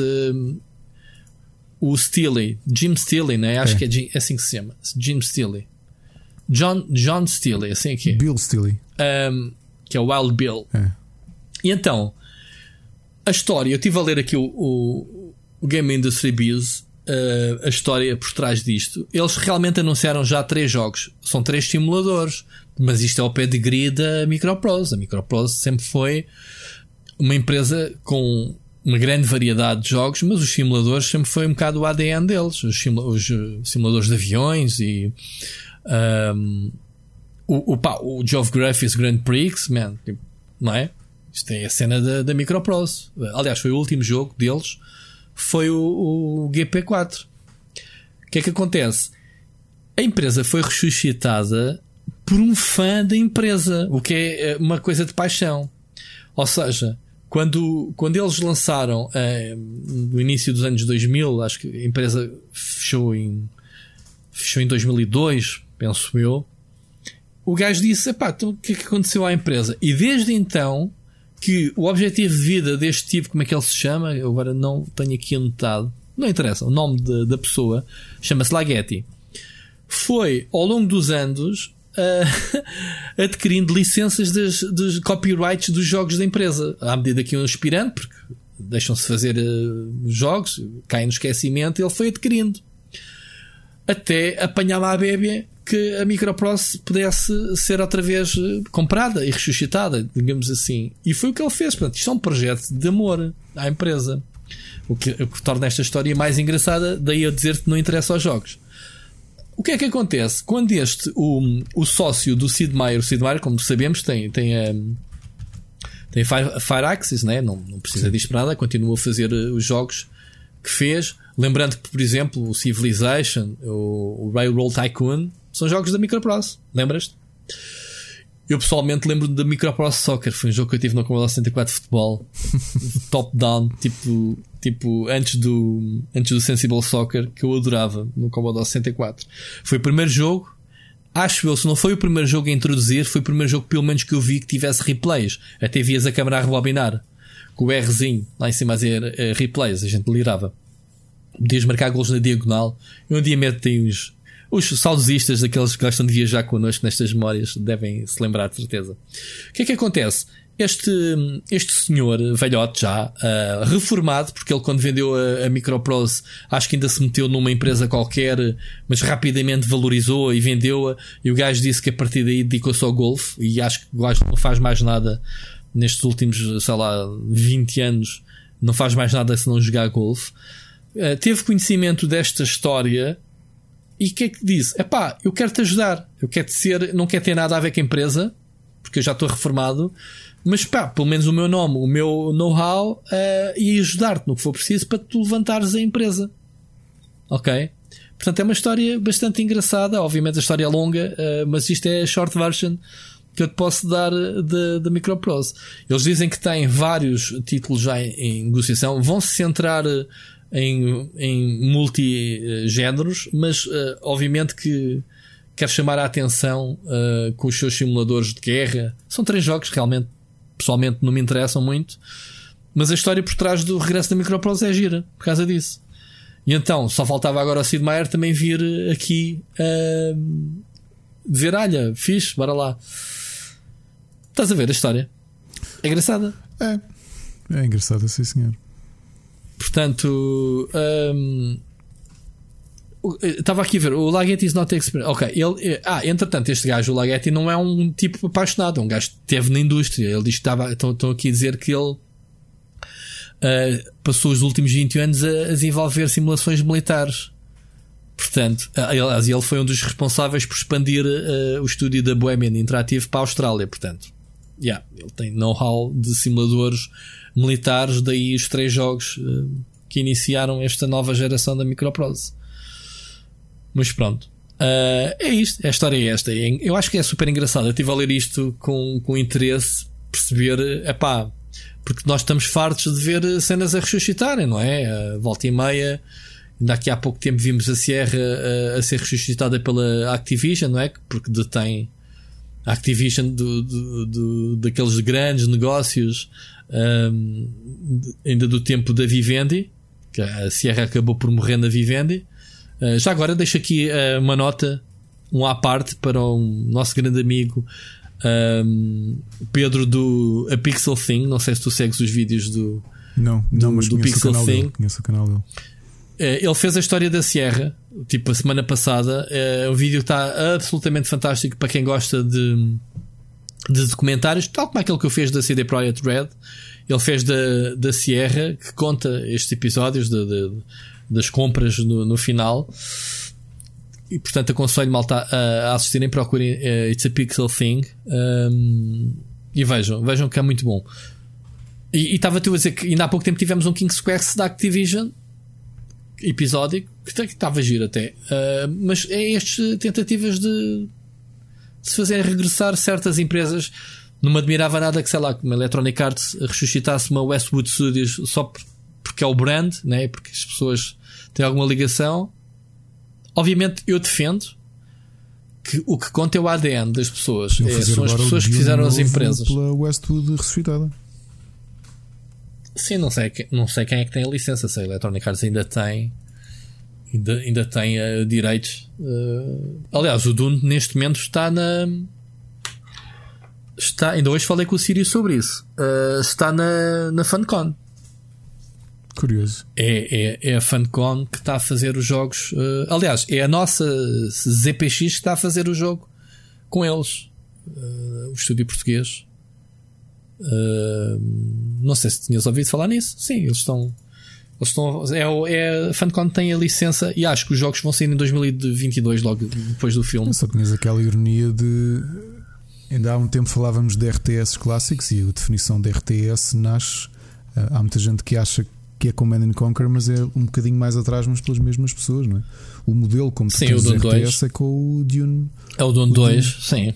É o grande pai não é o primeiro RTS, não acho é que primeiro, houve é aquele que define, que define É aquele que define, todas. sim. É. Yeah. Basicamente, tu olhas para um RTS agora e olhas para o Dune 2, já lá tinhas uh, as mecânicas o base. Conquer foi, assim, foi, foi, a série mais famosa do. teve muito mais sucesso comercial do que, do que o Dune. Nem se compara. Sim, a partir daí houve a explosão dos RTS e o Westwood especializou-se em fazer RTS, fez o Red Alert e fez o Command Conquer. E depois, depois a, série, a série uh, hum? Generals também não era má. Epá, eram quase a mesma coisa, só que eram temáticas diferentes, não era o Red Alert. Era no Tinha ali aquela guerra, a, a, guerra, a guerra entre russos e americanos com outros nomes, não era? Os, os Reds contra os Blues, não era? Os CDIs contra. Não, isso era no, no mundo normal, que era o, o Hand of Nod e o. Uh, Também, mas isso era a guerra do Tiberian, que era o Tiberian Wars, que era a guerra do. No, no Red Alert era mesmo Soviets contra Allies. Só que era, era mesmo soviéticos? O, o, o Kane era soviético? O Kane era no, no, no na série principal, o Tiberian. Era, estou-me a trocar todo, né? O Red Alert era o que tinha o. Como é que se chamava? O psíquico, depois no 2. Ah, pois era, já me lembro. E no 3 foi quando eles introduziram a terceira facção, que era o Empire of the Sun que era com o George Takei a fazer de Imperador, que tem aquela okay. famosa tirada que é You Americans are made of stupid. are made of quê? Made of stupid. Ah, é a melhor frase do videojogo. Bate o tu sabes, já falámos aqui do remake, não já? Do, que eles estão a tentar já, fazer já, para o. Já, é para o Red Alert, né? Acho que é o Red Alert. está a ser, não é? Eles são felitíssimos porque uh, ninguém tem. Ninguém tem uh, o footage original. Yeah, yeah, yeah. Uh, e os gajos estão à rasca para fazer o upscaling da, da resolução do, dos vídeos. Portanto, estamos na geração 4K e, e tu tens para aí vídeos gravados a 360 tamanho, por é, 250. Cada pixel é o tamanho de um olho assim. de um personagem em grande plano. não dá, não dá, não dá. Olha, não falar dá. Em, em, a... em, coisas perdidas para remasters, no, no Command Conquer não é o único, não é? Que está tá no limbo do WTF. Sim, uh, esta cena do, do, Diablo 2, não é? é. Que foi agora uh, rumor, rumor, não passa de um rumor, que a Activision está a pedir não à, à Blizzard para fazer um remake, mas acho que quem está a fazer isto é. Uh, quem é que era? A Vicarious Visions. É. é. não é? Foi quem fez o Ancient Trilogy, uh, o remaster. Deixa-me aqui abrir que eu não tinha aberto é. aqui o link com a informação. É a Vicarious Visions. É pá eles fizeram um bom trabalho com o Crash Bandicoot, ok? Não vamos por aí. Mas o Diablo 2 é para respeitar. O problema, o problema de um remaster do Diablo 2 é que a equipa original da Blizzard afirma categoricamente que o código está perdido para a vida. Ok. Aliás, o Diablo 2 só foi lançado. Eh, eles não perderam com o tempo, eles perderam porque desmazelaram-se não fizeram backups. Houve mesmo problemas técnicos, arrebentaram com aquilo. O que é que acontece? A sorte deles foram, eles uh, fizeram o Diablo 2, isto, isto, eu não sabia, uh, e só há pouco tempo é, relativamente pouco tempo é que eu soube, foi feito através de, de uma manta de retalhos de versões de builds que eles tinham lá para casa que levavam para trabalhar em casa. E não havia Estás a perceber? na altura eles já estavam em teletrabalho. Não, eles estão sempre em teletrabalho, toda aquela malta leva sempre trabalho para casa. É o que vale. E então, eles na altura pegaram nessas versões e conseguiram acabar o jogo, porque senão o jogo era cancelado, porque não. Pronto, porque perderam, perdeu-se. Houve um problema assim, e eles já admitiram uh, que houve um. ter as mãos à cabeça. Esquece de dizer que... nudes from uh, Terra à Vista. O que é que isso quer dizer? Imagens que eles sacavam do Terra à Vista na altura. Ah, pois e esquece, afinal aquilo estava lá build do, do source code do. E esta pela Terra à Vista que é que... foi old school, não foi? Foi um bocado. Até para mim foi old school. Terra à Vista, muito old school. Exato. A Ana acabou de dizer ok, boomer. Ele não é okay, boomer, ele é Gen X. Aliás, é, é Gen X, é. Sim, senhor. Oh my god. Um... Terra à Vista, Terra à Vista, não era? Terra à Vista. A Terra à Vista era um dos primeiros eh, apontadores, não era? De, de internet. Era, Ou não? Era. Espera. Era português, não era? Terra à Vista era português. Pois. Sabes que acho que o Calvin trabalhou nisso. Calvin trabalhou na Terra à Vista? Eu acho. Calvin, tu que ouves aqui o podcast, confirma. O Calvin, antes de tudo, acho que deve ter sido os primeiros trabalhos profissionais dele. Eu acho que ele teve se não foi Terra à Vista, foi qualquer coisa assim parecida. Espera que está aqui um artigo do, do, do Sapotec de 2004 a avisar que este Sapotec artigo tem, tem mais arquivo do anos, a avisar de quando o Terra à Vista foi descontinuado. O Terra à Vista era um, é um site alojamento de páginas. Portanto, era um que o que eu queria dizer era o Alta Vista. Seria o Alta Vista que eu queria dizer. Portanto, a piada foi, foi tremendamente falhada. Claro, o Alta Vista yeah. depois passou, foi comprado pelo Yahoo, não é? Já não me lembro. Falhei na piada, lamento pessoal. O Yahoo ainda, o Yahoo ainda, ainda está vivo, mas está moribundo, né? ou, ou não? Eu não sei, quando vejo alguém que me manda um, que. Então qual é o mail? Tipo, sei lá, alunos ou qualquer coisa. Ah, não sei que é arroba yahoo.com. Eu fico a olhar. Tipo, Isto. Eu, eu rio-me eu rio quando o pessoal ainda manda mails uh, com telepac.pt. Telepac, telepac, tu esquece. Isso é outro nível de. Se eu já Hotmail já me rio, uh, mandares Yahoo ao Telepac é. Sim, se bem que, se bem que eu estou. Agora que me falas disso, a minha conta da PlayStation é do Hotmail, que é um mail que nunca mais acedi eu nem sei, eu tenho que ir lá mudar aquilo. E ainda, faz te, sentido. ainda te cruzas com pessoas com o e-mail arroba tvcabo.pt? Não é tvcabo, netcabo. Netcabo, netcabo.pt. Sim, não, mas por exemplo, a comunicação interna que eu tenho com, com pessoas da parte técnica do SAP, quando eu tenho problemas, sei lá, no servidor está em baixo ou o back-office, esse pessoal todo tem, um, tem mails a dizer telecom. Não fizeram atualização das contas, por exemplo, para Altice, ou uma coisa yeah, assim. Yeah, yeah. E não é tudo telecom. Não, pior é vires alguém. Preparem-se mais uma piada old school. Vires alguém com, com o e-mail. Ou, ou seja, Marconi. tu sabes que estás a falar, estás a, estás a falar Desculpa, com uma pessoa old school e antiga na empresa, respect logo por ali pelo mail. Tipo, oi, então mail telecom, isto é, oi, esta piada é da, Marconi, da velha guarda. esta piada Marconi escorregar, meu. Marconi. Um gajo com e-mail tipo, rui.barreira.marconi.pt. Ai, esquece. Tu és Marconi é para a internet, meu. meu. Isso já nem existia. Marconi, claro meu. Não, meu.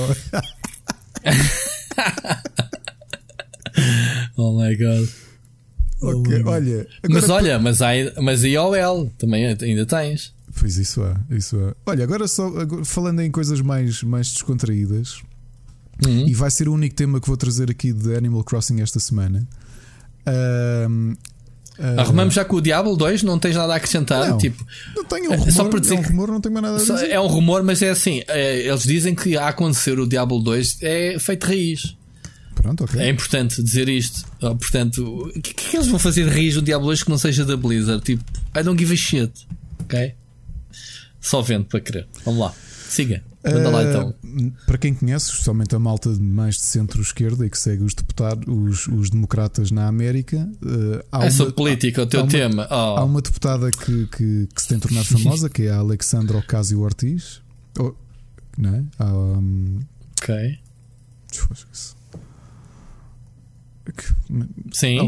Cortês, qual Ortiz? Ocasio Cortez, AOC, que é uma, uma deputada muito jovem, acho que é das deputadas mais jovens a chegar ao, ao Congresso dos Estados Unidos, e que comprou agora durante a pandemia, comprou uma Switch e na conta Twitter dela perguntou: Olha, tu achas muita piada Animal Crossing? Vocês importam-se de me deixar aqui random codes de, de Dodo Codes para eu ir. Vou ir deixar-vos uma mensagem no, no, no bulletin board da vossa ilha e, e, acho que ela tem dado a fazer isso, a fazer política no, no, no, no, Animal Crossing.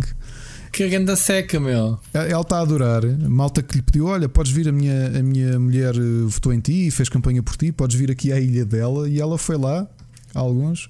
Depois tem aqui uma excelente que é de uma, de uma deputada republicana a dizer a sério: Que vergonha.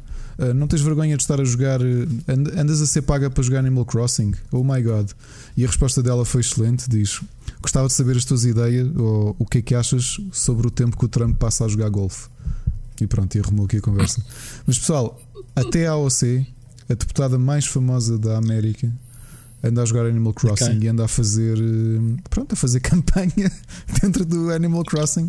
Portanto, o Animal Crossing dá para tudo. Se falámos aqui há umas semanas de talk shows, esqueçam. Talk shows já Ok, mas estamos a falar, estava aqui a ler Estamos a falar de uma congressista de 30 anos, portanto, sim, epá, sim, sim, sim.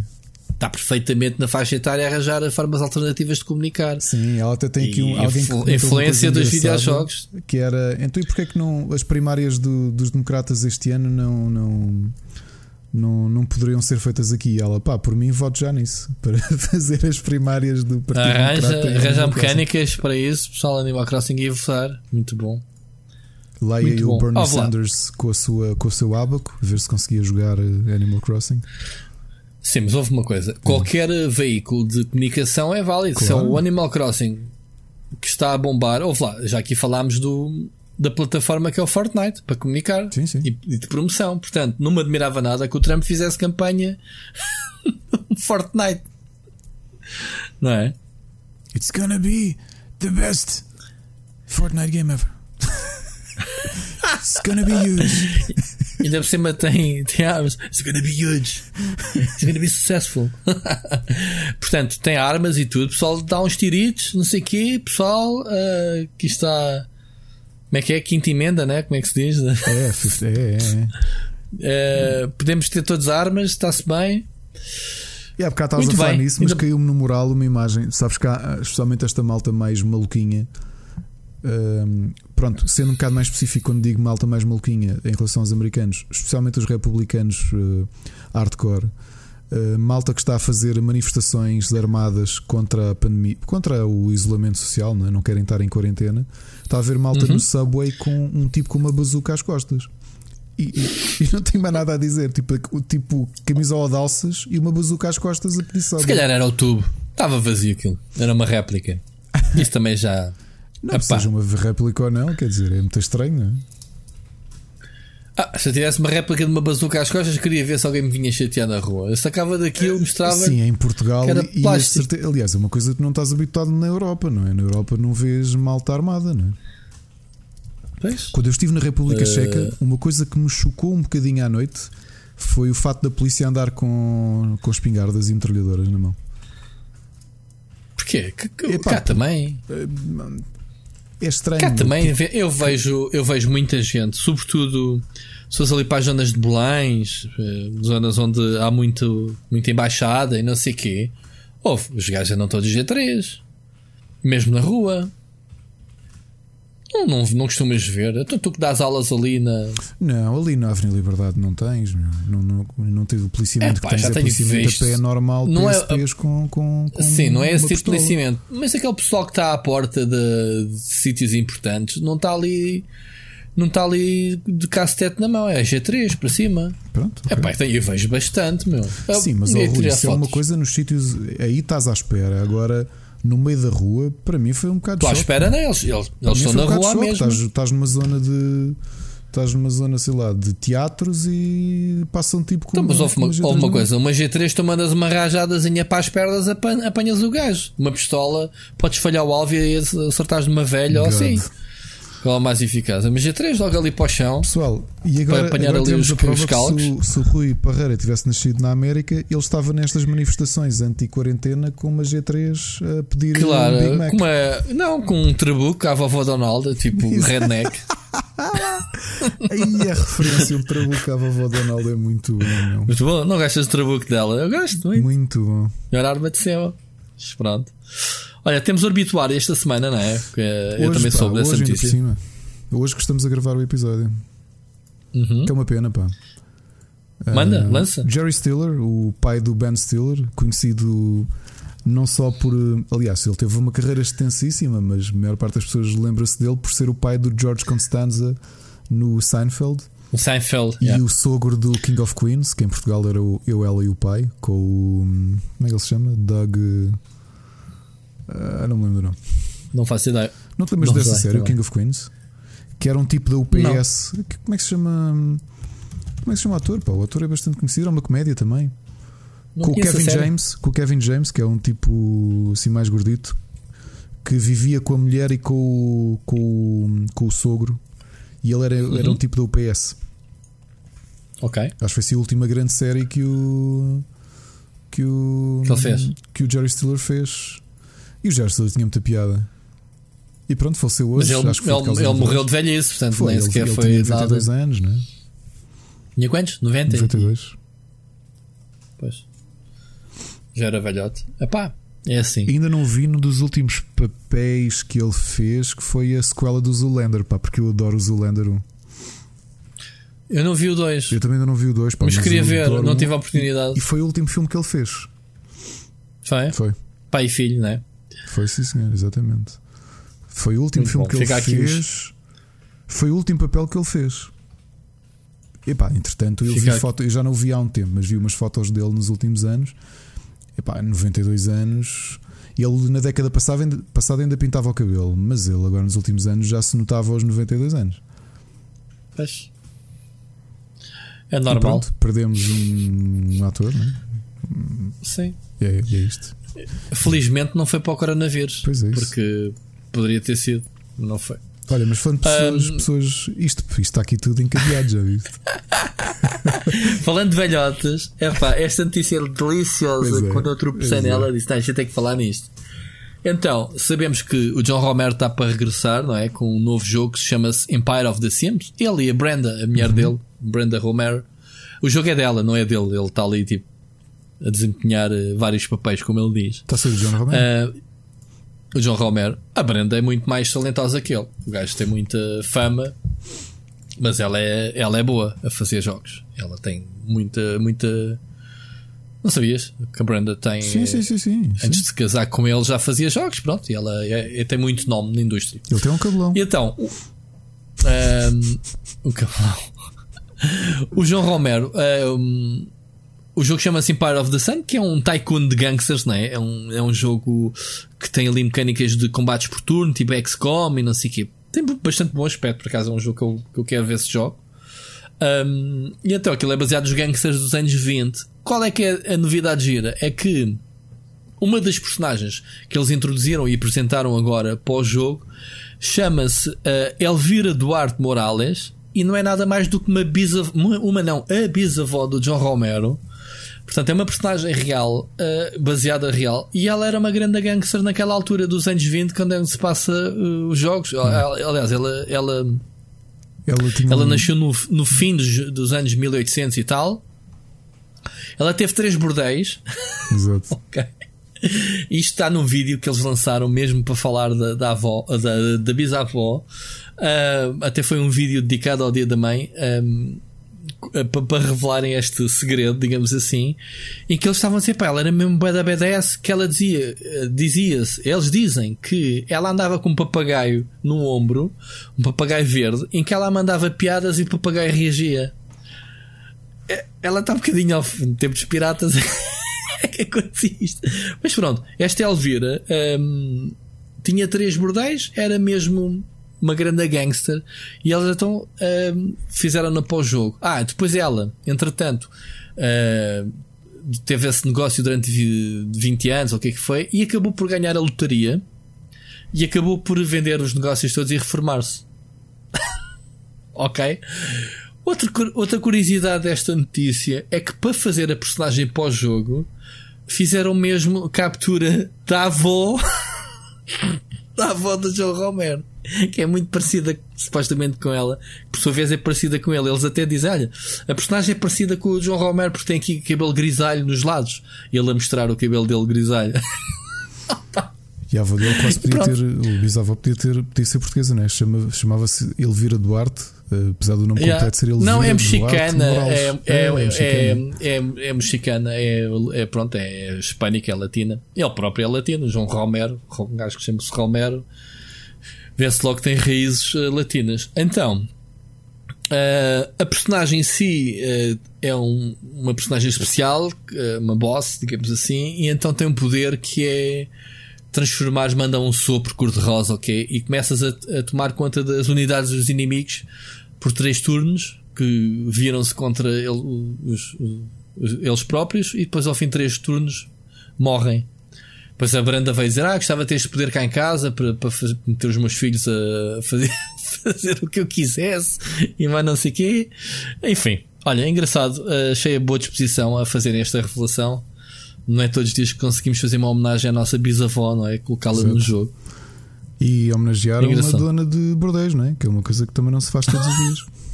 Sim, mas o orgulho que eles dizem que ela era uma grande gangster, que era muito BDS uh, na vida real e que e pronto. Eu não vou contar uh, aqui a história, diz... on, mas lembra-me depois, quando tivermos a editar o programa, de contar a história da minha bisavó paterna. Era pirata? Descobriu a América? Pirata, mas a sério, não, não, não descobriu, mas era, era uma Lisboeta, também nascida no final do século XIX. Um, Sobrevivente do terremoto. Analfabeta. Não, eu depois conto a história e tu vai. E depois para a semana, eh, se for, se, se concordares, vais dizer aqui: olha pessoal, não vos posso dizer porquê, mas a bisavó do Ricardo era badass. Ah, ou seja, não é algo que tu possas contar uh, não, publicamente, não é isso? Não, são coisas que são várias coisas que eu são íntimas. não, ok. Não, não, quero contar okay. em, em mas... Ok, ok. okay. Então, mas também escusavas estar a, agora aguçaste a, a, curiosidade das pessoas que vão querer saber da história, já não te safas dessa. Saber, Tens noção. Talvez revele Mas pronto, contas-me depois. Logo vejo. Contas-me depois. Muito bom, agora fiquei com curiosidade. Portanto, a tua avó Lisboeta era. Bisavó, muito bom. sim, esquece. BDS, meu, esquece. Eu conhecia. Muito bom. E não tenho memórias dela. Uh, vais-me dizer que ela, que ela, que ela vais-me contar que ela afinal era a padeira de Alsbarrota. Não, não, não. Correu com Espanha.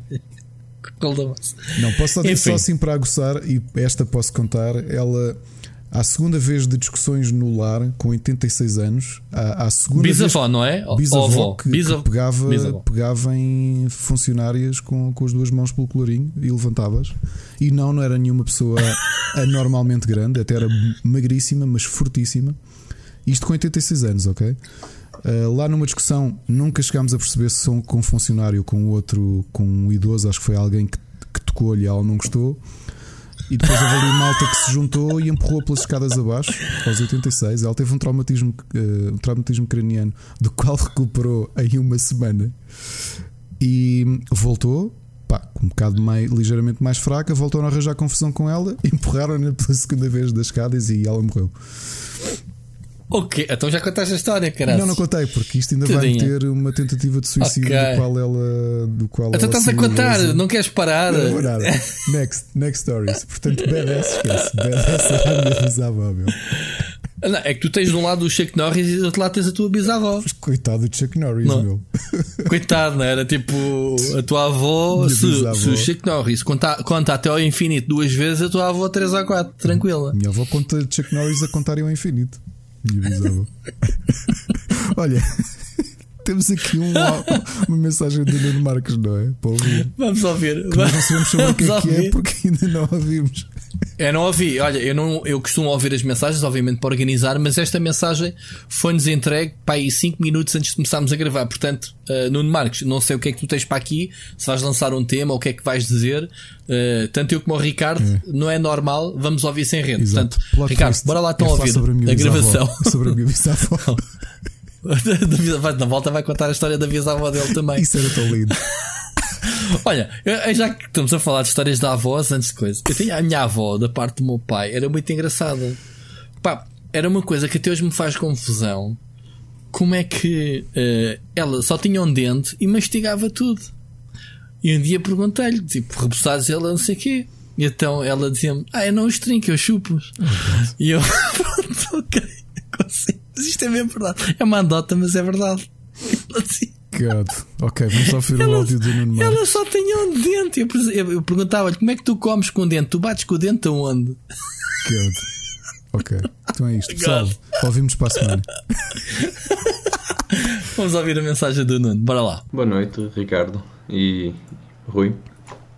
Queria só novamente deixar os parabéns. Tenho estado a ouvir sempre enquanto faço exercício durante a quarentena. Tem sido uma companhia muito boa. Até ouvi hoje o último episódio. E queria também deixar só aqui que, embora tenha nascido em 1993, que não tem nada a ver com as nossas datas de nascimento, também eu era um grande amante de sopas de, de leite, pôr o pão no, no leite com café, e era uma maravilha quando havia aquele pão mais duro e pronto, divertia muito com isso. De resto, queria comentar com o Rui que discordo um bocadinho daquela opinião que eu tinha dito que o Blasphemous também é daquele tipo de jogos que vai buscar um, a estética retro para, para tentar vender, porque eles estão a fazer algo diferente com a estética, ou seja, eles estão a elevar o, a pixel art a um nível que já não é visto há muito tempo, ou que não é comum, aquilo tem mesmo uma arte espetacular, não acho que seja uh, aquela genérica tentativa de usar pixel art para gerar nostalgia. Um, de resto, deixa-me pensar, mais alguma coisinha. Ah, tenho estado a jogar um, uma nova série muito fixe, não sei se vocês conhecem, que é Suikoden. Já acabei o primeiro e acabei o segundo, e como vocês estavam a falar do Assassin's Creed Valhalla, a dizer aquela coisa de criar uma base, não é? E teres a contratar as pessoas ou, ou descobrir ou trazeres para a volta.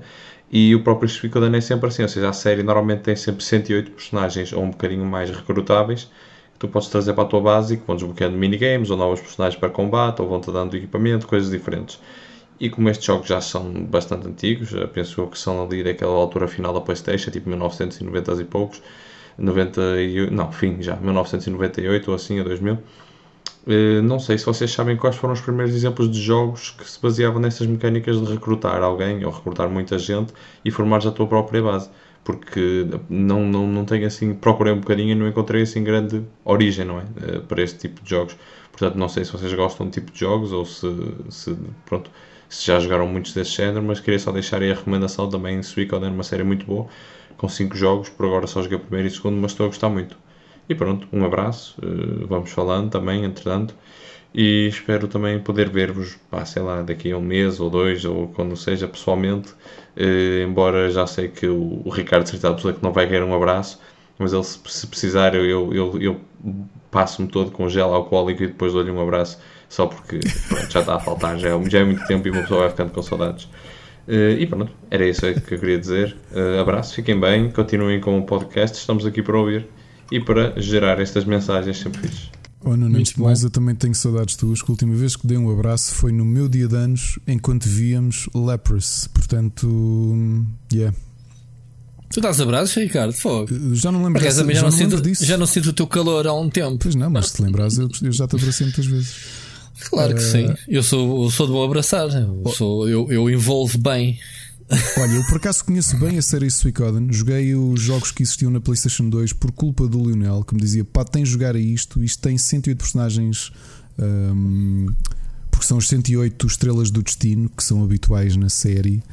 E, e eu pensei, pá, fogo. E o que estava todo conquistado pelo Chrono Cross, que ainda é, é um dos meus JRPGs favoritos, uh, quando ele me falou em Suicoden, eu mergulhei no Suicoden, como ele costuma dizer. Não sei como é que se pronuncia a série. Uhum. Mas joguei o 3 na PlayStation 2 e joguei o Suicoden Tactics, o spin-off, e, e, gostei imenso. E agora estou aqui a tentar lembrar-me qual é que é o primeiro jogo de, de, desse tipo de, de mecânica. Eu, eu, não joguei, mas qual é que é? Porque é assim, o XCOM já. Tu, tu, tu, procuravas personagens e recrutavas, não era? Exato qual é. Eh, qual é que é. Não, eu, não, não, dizer, eu não joguei. O que ele está aqui a dizer é recrutar os personagens para, para gerir uma, a tua base ou para contribuir para a tua base. Okay. Agora que falamos nisso, okay. por curiosidade, na quarta-feira passada comecei a jogar finalmente o Assassin's Creed.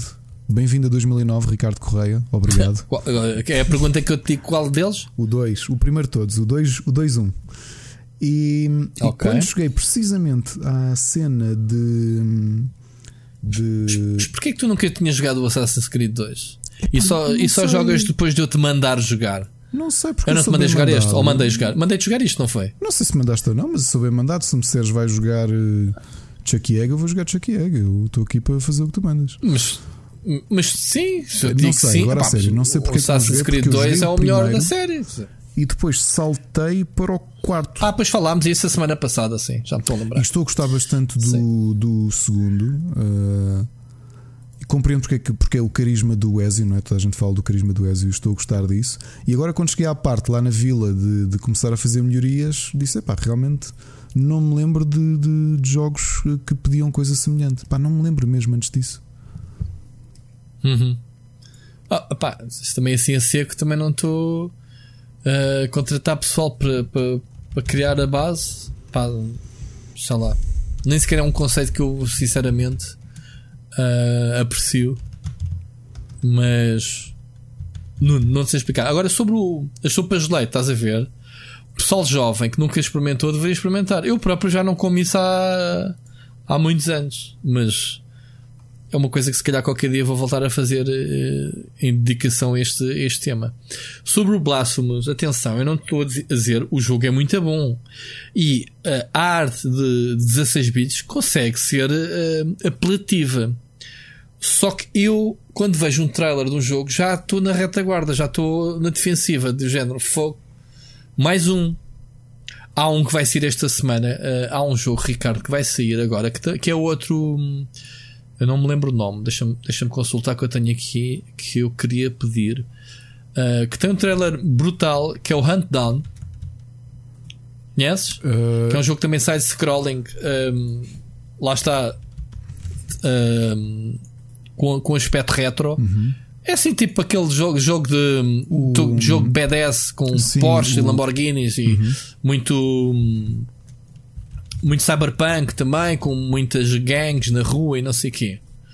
O jogo tem bem bom aspecto e portanto e tem um estilo retro, ok? Mas hum, eu não estou a dizer com isso que descarto os jogos. A temática deixou que chamou-me a atenção e eu quero jogá-lo. Aqui a questão é, é uh, muitos estúdios, uh, até pode, uh, tu disseste não concordavas que, que, que, que, eles estavam a fazer, que era só homenagem. Atenção, não é só apelar à, à, nostalgia. O que eu quero dizer é o pessoal não tem orçamento para fazer jogos com, com motores atuais, com, com grafismos. Olha como agora, o, como agora tivemos o, o Seeds of Rage 4, que nota-se que há ali dinheiro investido para criar todo o motor de jogo e representação de cel shading, a meu ver, é muito mais atualmente mais apelativo para mim. Lá está, isto é o meu gosto pessoal. Não vamos estar aqui a discutir, Ricardo, não é? Se tu gostas de polígonos 3D, se, se gostas de pixel art, se gostas de cel shading, não é isso que está em questão. Estamos a ver aqui a arte e, o, e, e, e aquilo que os, os, olhos comem. Lembrando que esta semana trouxe aquele jogo também retro, o, uh, o Punk Cloud. O Cloud Punk. Não sei se jogaste. Sim, Cloud, Cloud Punk. Punk. Sim, sim, sim, que também tem um estilo, uh, nem sequer é pixel, é voxels, que são, que são quadraditos, né? assumidos, uh, tipo blocky, mais pequenitos com Minecraft, né? a diferença é, é o tamanho do, dos voxels, são pequenitos, né? Uh, Explica-me tu, Ricardo, tu que és produtor. Como é que, que é que estás a dizer? Desculpa. Os, o voxel, dizer o, o estilo de arte. Subentende-se o, o, o, mesmo. Um, ver, conseguires ver os polígonos, não é? Minecraft Consegues ver os polígonos, sim, pronto. Uh, que são mesmo quadraditos pequenitos. Uh, a cena é, é, pronto. E então, estamos a falar de artes. Eu, o meu gosto pessoal já me cansa, e foi isto que eu tentei dizer que o Blasphemous foi um mau exemplo. Atenção, porque o Blasphemous acaba por ser bonito, porque depois também tens que ver uh, como é que são feitos atualmente os paralaxes. Nós estávamos, eu estou habituado naquela altura, havia que duas, três camadas de paralaxe no Amiga, por exemplo ou, ou 3, 4 e já era um luxo, não era? Para quem não sabe, o Parallax é os ecrãs de fundo sobrepostos uh, a rodarem a velocidades diferentes para criar aquela sensação de profundidade, não é? Não é, Ricardo? Sim, Parallax um, subentende-se um, um, um, efeito de. que é como é, um é que tu consegues ver dois, dois objetos uh, e, e teres um, uma noção de, de distância de fundo. Portanto, Profundidade. Exato. Sim. Sim.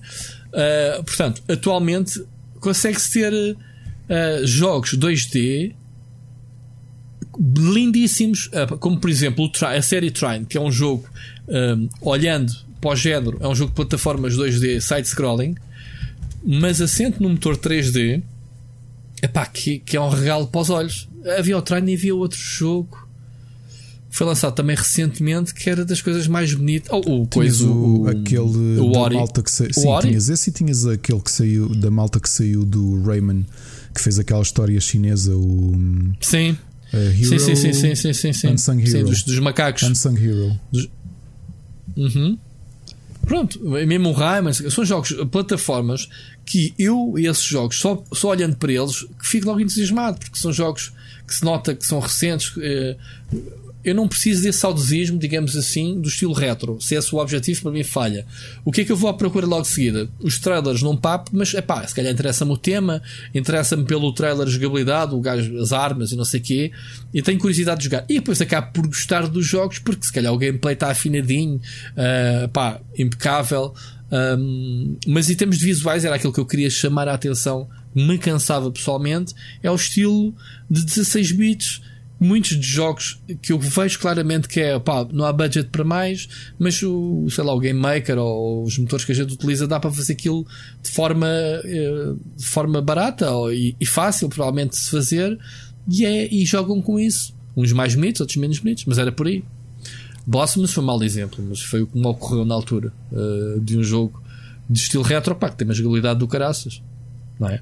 E, mas há outros, atenção, há outros. Já agora deixar aqui uma informação tanto quanto pude investigar neste bocadinho, o primeiro jogo a ter este sistema de recrutamento e, e, upgrade da tua home base é um jogo que eu por acaso joguei e é anterior ao Suicoden, que é de 1994, o Breath of Fire 2.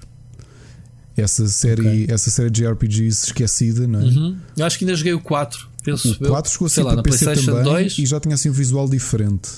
Já era assim yeah. mais, se bem me lembro, assim um bocadinho mais tridimensional, não é? Quer dizer, era uhum. 2D e meio, era com visão fixa, mas os personagens já tinham. Então mas acho que é o mais conhecido, o Breath of the Wild 4, não é? É o mais conhecido, não é? Por ser já mais mainstream no Ocidente. Sim, acho que sim, acho. Sim, sim, não, não, não sou especialista. Não foi o último da. Não foi o último da. Hum, não foi o último da série. Pois é isso, os personagens já são com cel shading e Olha, não, saíram mais dois a seguir. Mas eu sei porque é que o Breath of Fire teve tanto sucesso. Se lembras bem da capa que tinha aquele visual cel, cel shading e que parecia mesmo uhum. animação. Uh, eu não sei se entretanto disse Breath of the Wild, não era o que eu queria dizer, não, é Breath, Breath, of Fire. Breath of Fire. Mas Pronto. o Breath of Fire 2, que saiu ainda na SNS, é o. Tanto quanto pude averiguar, é o primeiro jogo que foi que introduziu mecânicas de base building com personagens que vão trabalhando na, para evoluir a, teu, a tua cidade. Já agora, o, o último jogo da série é o 6, que foi lançado em 2016 no Japão para PC, Yep. segundo o Wikipedia. Pumba! Portanto, tiveste o Breath of, the, of Fire, lá tu eu com o Breath of Fire eh, 4 lançado em 2000. Eu estar aqui a dizer que joguei na PlayStation, porque sim, eu acho que foi aí que eu joguei. Mas tiveste o Breath of Fire Dragon Quarter, que não tem o 5, mas é considerado o 5, já na PlayStation 2. E tens o Breath of Fire 6, que pelos vistos não teve ainda lançamento ocidental. Não. E se o em Android, iOS estar- e PC. Deve estar a sair aí para a Switch, mais dia menos dia, malta. Portanto. Mas é E o, é que- Síria deve estar a esfregar as mãos neste momento. Como é que a Capcom Ah, deixou cair, Breath- como é que deixou cair esta série? É, é verdade que nunca tiveram tanto sucesso como um Dragon Quest ou como um Final Fantasy, mas Breath of Fire até eu lembro-me que era uma série fortezinha, não era? Pelo menos de RPGs era a série mais ter- forte da, da Capcom. Eu, eu sem ter jogado a série, porque jogos eh, japoneses, como tu sabes, RPG japoneses não é a minha, não é a minha praia, lembrar-me do 4 e ainda me lembrar da série, sendo que o 4 saiu em 2000, diz muito, não é? Claro. É conhecido, sim, para mim. Eu joguei os é quatro conhecido. primeiros. Ah, Aliás, o, o Breath of Fire 4, se não estou em erro, se não estou em erro, está na PlayStation ahm, ah, Classic. É Classic, não é que se diz? Ah, foi lançado agora. Ah, pois está, sim senhor, está, sim senhor. Tá, não tá? Pois eu revivi esse jogo entretanto em live quando, quando fiz. Mas pronto.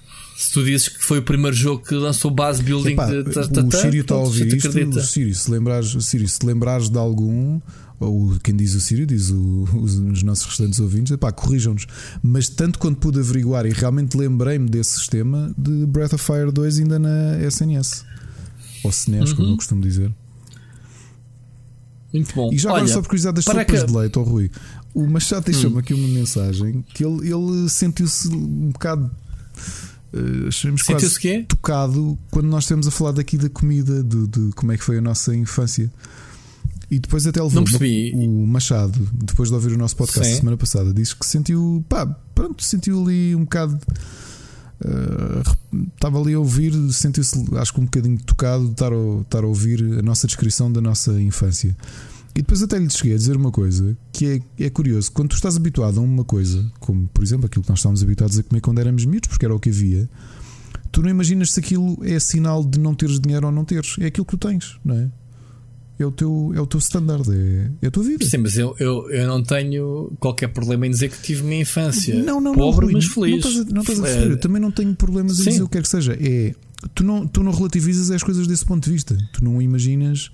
Se nós na altura queríamos lá saber, não era? É, o- é o que há para comer, Era é o que havia. comer, ponto final. Era o que havia, É. sim. E- Nós, e- nós, nós só podes ter essa comparação se fosses à casa eh, de um amigo. Pá, posso-te contar outras histórias. Eu comer pão com fiambre era quando ia jogar, lá está, Spectrum na casa de um amigo que eh, ele vivia com a madrinha, nos preparava o lanche e era eh, pão com fiambre, que era a coisa maravilhosa que eu nunca tinha comido em casa. Já, eu nunca tinha comido fiambre em casa. Portanto, não me perguntes se na altura era uma coisa cara ou não. Provavelmente era uma coisa supérflua que nós não tínhamos. Tinha manteiga planta. Também eu. Era Também planta não, era vaqueiro. Não, Uh, nós- manteiga pla- nós va- era planta, vaqueiro. nós era planta. Uh, vaqueiro das grandes, não era daquele vaqueiro cu- uh, de quadrado para para meter na comida. Não era isso. Eram umas, umas caixas que havia familiares grandes da vaqueiro. Pão com manteiga ao Dubai. E até nos lambíamos todos. Pronto, agora, Fiambre, agora a vírgula. eu comi Não na casa dos manteiga. meus amigos. Eu manteiga comi um bocadinho mais tarde, devia ter pai, porque a minha família comprou, já eu tinha pai 9 ou 10 anos que comprou uma milhafre, que isso sim é manteiga. Porque planta Hum. e vaqueiro não são manteiga, são margarina, é diferente. São margarinas. Margarina é considerado para, para cozinhar, certo?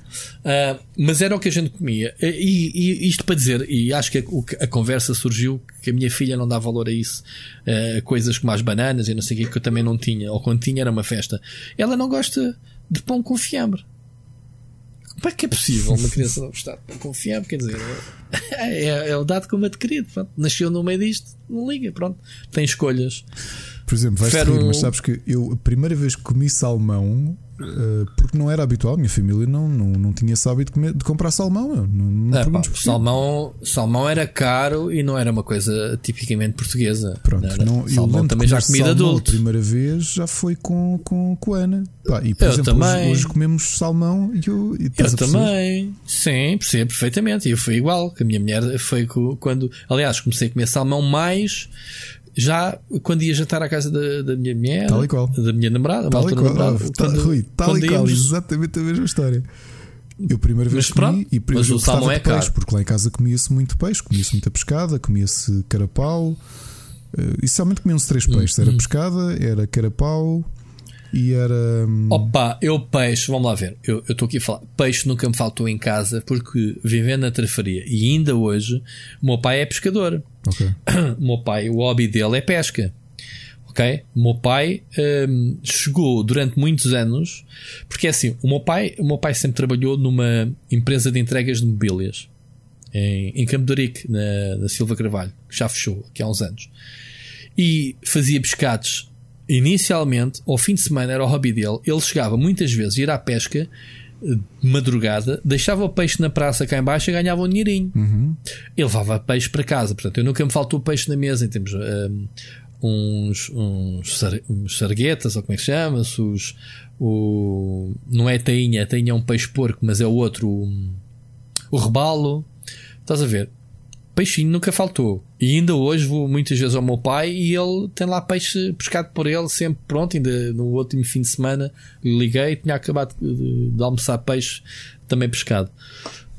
Um, e antes de se tornar taxista, ele fazia muito essa vida de, de, de pescar, percebes? Entretanto, uh, tornou-se a tempo inteiro uh, taxista, já há muitos anos também. E, e a pesca. E o meu pai ganhou muitos torneios de pesca. Ok. O pai participou daqueles de quantidade, de mandares eh, para peniche, não sei, mandares a cana à água e sacares quantidade. Uh, lembro do meu pai ter ganho taças. Uh, muito giro.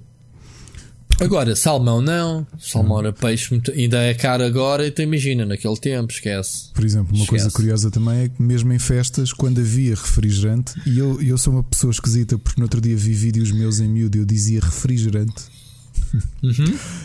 Refrigerante, que era de pó, de pó tangue. Mas, mas sabes que ainda, ainda agora, não sei por que razão, nós não consumimos isso cá em casa.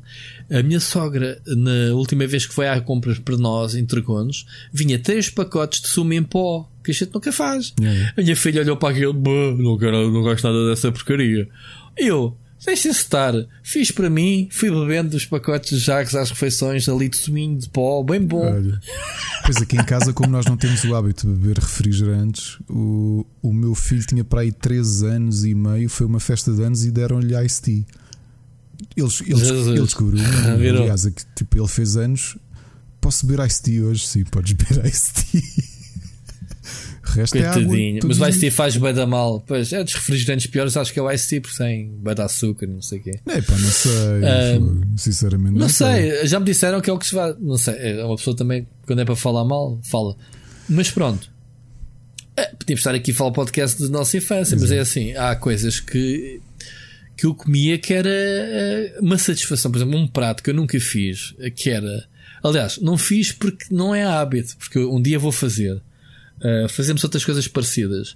Que era a minha mãe cortava batatas às rodelas para fritar, misturadas com ovo. Portanto, fazia ali uma espécie de. Uma espécie de. Como é que se diz? Uh, uh, ai, uma omelete uhum. com batata frita. Oh pai, aquilo era uma guloseima para nós. E era batata frita com ovo. É. Era espetacular. Mas pronto. Um, Olha, sabes, dizer... sabes uma coisa? Que, a última viagem que eu fiz a, a Barcelona serviram-nos um petisco pá, que eu, toda a gente à mesa se lembrou e começámos a olhar para aquilo e começámos a fazer reverse uh, engineering Sim. ao prato. Pensar como é que aquilo era feito e eu consegui fazer e reproduzir cá em casa. A coisa mais básica. A minha única curiosidade é perceber quanto é que se pagou por aquilo. E aquilo, prato consiste, é um petisco de entrada em Espanha. Consiste em batata palha, bocadinhos de presunto lá para dentro, um ovo estrelado em cima. Só. Okay. Chegar à mesa, misturar aquilo tudo, envolver bem a batata, amolecê-la no ovo estrelado. Pessoal, fica aqui uma receita, provem e depois digam-me qualquer coisa. Quem, quem tiver coragem ou quem quiser Olha, fazer. Batata cá, não de pacote. é. Por uma tigela. Só não tem cá é presunto. Tem- tem- Pá, se não tiveres, já fiz, já fiz com fiambre, já fiz com chouriço, podes meter o que quiser, só para dar aquele gostinho. E um ovo estrelado. Fritas o ovo, metes lá para dentro. Ah, não, não convém ficar muito frito. Nós, por exemplo, cá em casa fritamos o ovo em água. Nem sequer é frito, é Uhum. mais cozido. Mas é assim que fazemos o ovo. Olha, ovo para cima da batata, misturas muito bem aquilo. Elas olharam para aquelas duas. Pá, estou-me a lembrar do primeiro dia que eu decidi imitar, porque eu lembro, nós adorámos aquela porcaria. E lá está, uma coisa tão básica, não sei quanto é que custou, gostava de saber. Filhos daquilo, elas olharem as duas para mim, tipo, que porcaria estás para a fazer? E eu assim, deixai-vos estar. Se quiserem provar, está aqui a tigela. Meti à minha frente. Começaram as duas a desdenhar durante a refeição toda. Ah, porcaria, estás pai. Ah, a meio lá, pronto, ok, vamos provar. Assim que provaram, roubaram uma tigela. Volta e meia, oh, Rui, não queres fazer aquela cena? Qual cena? Aquele da. Nem temos nome para aquilo. Aquele da batata palha. As duas, então já faço três tigelas, uma para cada um, que é para não darmos ali à disputa. Muito bom. Para, percebes? Super bom. Pronto, Ricardo, faz essa surpresa aí em casa Yeah, se quiseres. yeah, yeah. Muito simples de fazer, é uma coisinha para acompanhar uma sopa. Muitas vezes comemos isso. Malta, façam isso e depois digam-me se gostam ou não. Olha, hoje, hoje já vamos é começar São as bons. sugestões tardíssimo. Normalmente começamos à uma e meia. De Olha, não e estou a olhar para o e tempo. Isto- duas sabes porquê? Entramos na, na, na onda do, do podcast em que estamos a conversar os dois. Já Pois. nem percebes? Entramos não é naquela do culpa é do Nuno Marques. É Estamos a conversar. Eu nem, ah, já não olho para a hora para aí há um quarto de hora. Portanto, nem me tinha percebido que já tínhamos batido as duas horas, não. Então vá, vamos às ah, sugestões. Sim. E eu acho que isto é o que faz a magia do nosso podcast, pessoal. Revive um bocadinho as nossas viagens e desli- desvios das conversas. Siga, queres começar? Começa tu. Ah, vai, começo eu. Eu tenho muita pouca coisa esta semana. Eu também tenho pouca coisa. Ahm, tenho pouca coisa. Eu- o Animal Crossing está aqui, mas eu tenho desleixado esta semana. Perdi dinheiro nos nabos que se far- fartou e, e chateei-me e não quer saber mais. Olha, eu não me volto a Eh, meter tenho- nos nabos porque foi a primeira vez que comprei e a semana toda foi sempre abaixo do valor, estressar, do, né? o valor Pois. de compra. Pois, Sendo no pois, sábado tive- era 52. Tive três semanas seguidas, uma vez na minha ilha, duas fora, em que ganhei muito dinheiro. Esta semana perdi. Comprei a 110 e vendi que hoje para não. eh, a meia hora de fechar eh, no, no sábado. Vendi acho por 50 e picos. Perdi mais de metade do dinheiro. Enfim, não interessa. Tenho jogado. Epá, para, para não estressar, já tinha falado na semana passada do Warzone. Já ganhei um solo, estou contente. Portanto, eu sou um nabo a jogar, mas ganhei. Um, e- mas experimentei o Blair Witch porque é um jogo que eu estava curioso e estava no Game Pass. Epá, não gosto nada do jogo. Pensei que o jogo tinha um vibe mais. Mais uh, terceira pessoa, Epá, eu não gosto, já não gosto. Só há o Silent Hill 7 que funciona muito bem na primeira pessoa. Não gosto destes jogos na primeira pessoa. E isto vai-me dar origem ao Someday Will Return, que também tenho estado a testar, uh, a ter a review esta semana, e que também, tipo, nhé, uh, são, o Someday Will Return é um, é um walking simulator, mais ou menos, com maior liberdade, com mais, mais open world, mas tu perdes, passas constantemente a perder-te na floresta e não sei o quê, pá, não, não há paciência. Mas malta, deixem review depois para a frente. Agora, o meu jogo da semana, e que foi uma surpresa, uh, a review, quando estiverem a ouvir este podcast, já deve estar disponível no meu canal, que é o SnowRunner. Ah, Ricardo, chegaste a instalá-lo? Sim, instalei, mas ainda não consegui jogar. Ainda tenho coisas à Epá, frente. este jogo, este jogo, malta, é maravilhoso. É um jogo de caminhões, de transportes de mercadorias de A para B. Só que tu temos que enfrentar as condições de terreno, que podem ser lama, podem ser cheias, água, eh, pode ser neve, que acho que é uma das novidades da série do Speed Mothers, ou como é que se chamava o anterior. Split Mothers, não é? Mud de, de lama, pá, não interessa. Ahm, epá, só que tecnicamente o jogo está muito uh, bem feito. Sabes aqueles jogos tipo Farming Simulator, tu notas que há ali aquelas produções meio manhosas na primeira pessoa, tens que andar de um trator para o outro, notas que há ali aquela boeda clunky, né? Uh, jogos. Este jogo é lindíssimo em termos de paisagens. Tem uma física do melhor que podes ver no jogo, em termos do, do comportamento do chassis do carro, uh, as, as vários componentes do carro uh, a abanarem mediante o solo, se estás na água, se está... Pá, é muito fixe, simula muito bem o motor, uh, os danos, e é super divertido. Tem um pace muito talento, e tu para fazeres qualquer coisa estás ali quase que adormeces. e quando te atolas na lama, és capaz de estar ali 15 minutos se conseguires tirar de lá o carro ou fazes reset ou tens que ir lá buscá-lo com outro. Mas é muito giro o jogo, ok? E de jogos é isto, não tenho mais nada. Tenho só séries. Acabei de ver uh, o. Acabei de ver o. Como é que se chama? Já não tenho aqui. Onde é que há as minhas notas, Ricardo? Tu pagaste as minhas notas, não, não paguei. Sabias? Apaguei as tuas notas. Um, apagaste as minhas notas, não interessa. O The Purge. Um, ok, vale a pena? Acabei de ver, não faz sentido nenhum. A série é okay. estúpida. Obrigado. Um, Poupaste-me tempo. Sim, eu tinha curiosidade mórbida para saber eh, o que é que eles iam fazer. Realmente aparece o. O. O Hawk. É? é? Como é que ele se chama? O. O Ethan Hawk. O Ethan Hawk, sim. Na, no último episódio da segunda season, um cameo, sim. Um, supostamente a personagem que ele, que ele tinha no filme. Mas não faz sentido a razão porque é que há o The Purge no, uh, supostamente eles, a, a, população ao despejar num único dia toda a sua raiva o resto do ano uh, as pessoas já não tinham necessidade de, de, matar ou de cometer crimes além de que a penalização era muito ou seja, tu tens a liberdade aquele dia mas o resto do ano se cometeres um crime acho que era tipo ficavas preso até seres morto na próxima Purge, estás a ver?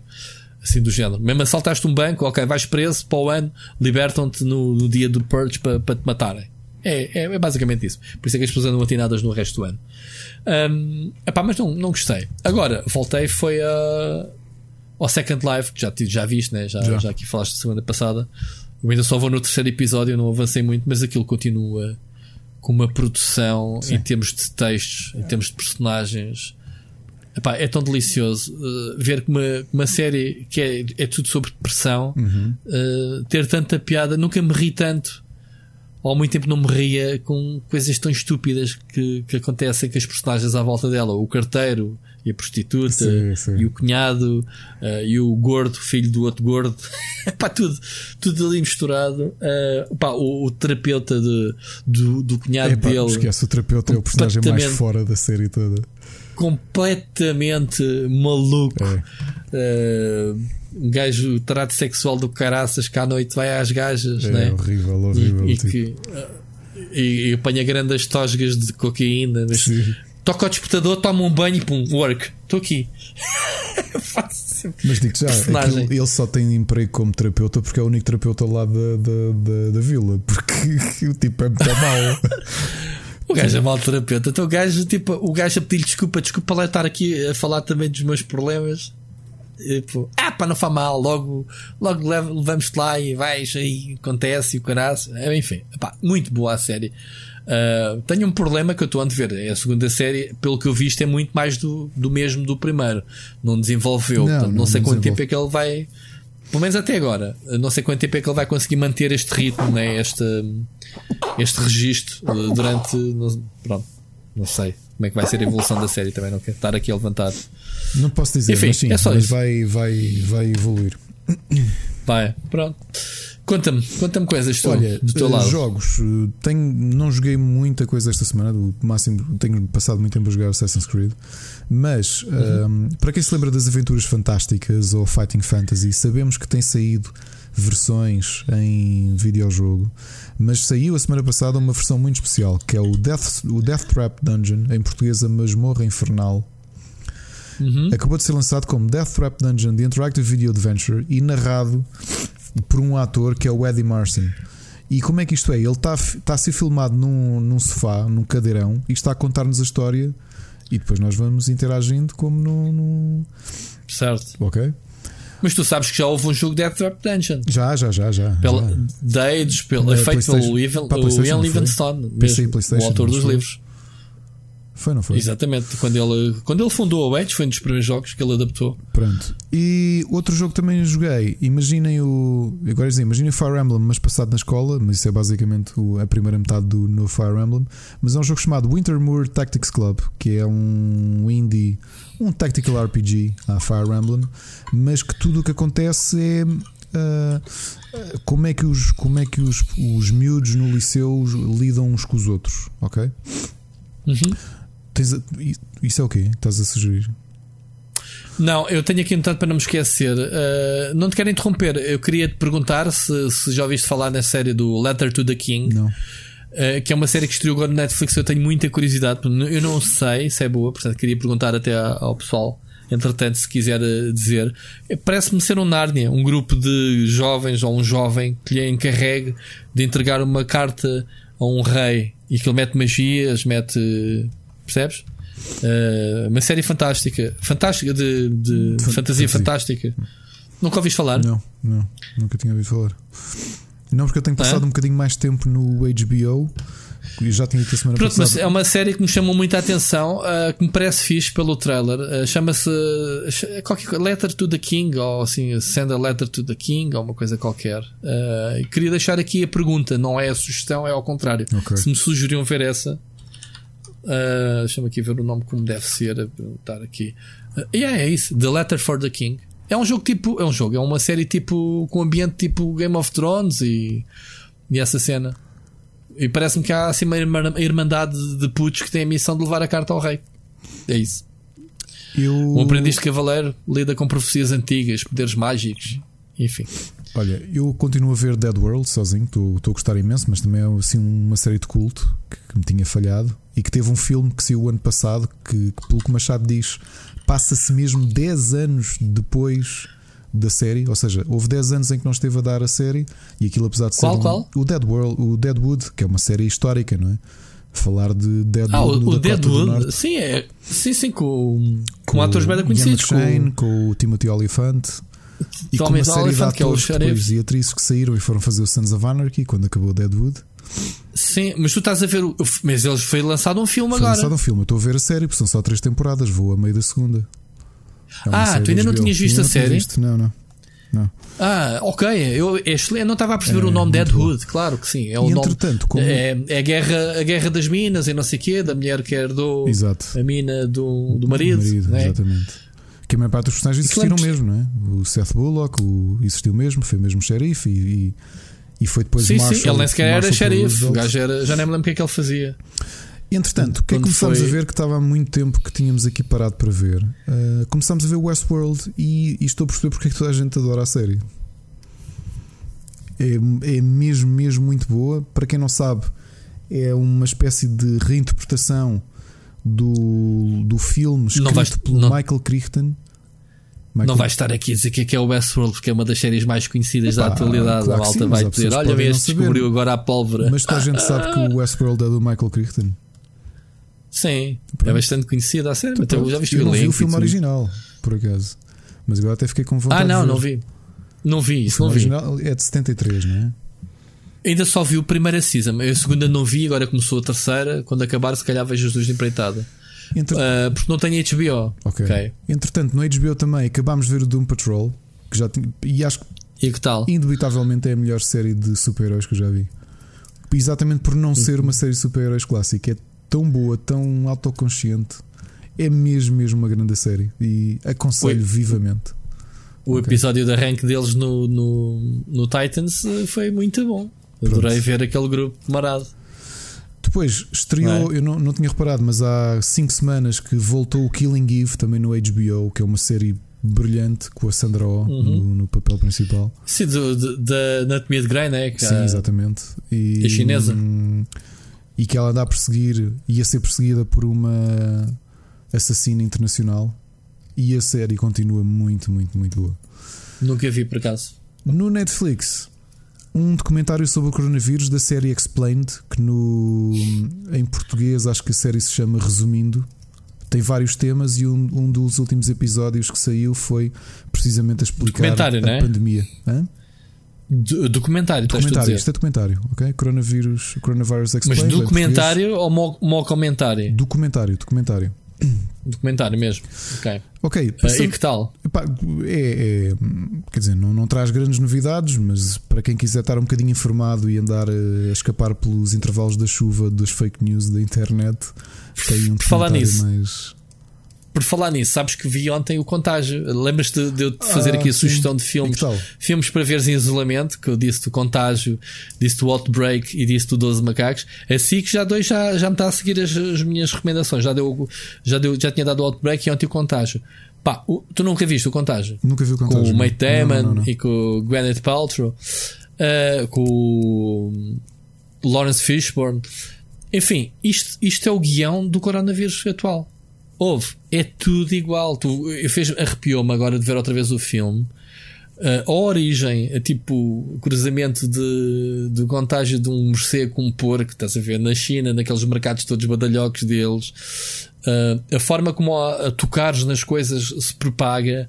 Uh, a diferença é que aquilo, uma pessoa tinha logo os sintomas, um, dois dias depois e morriam. E, Percebes? Nem sequer há muito a cena da cura. É, eles ali morriam. Quem fosse contagiado.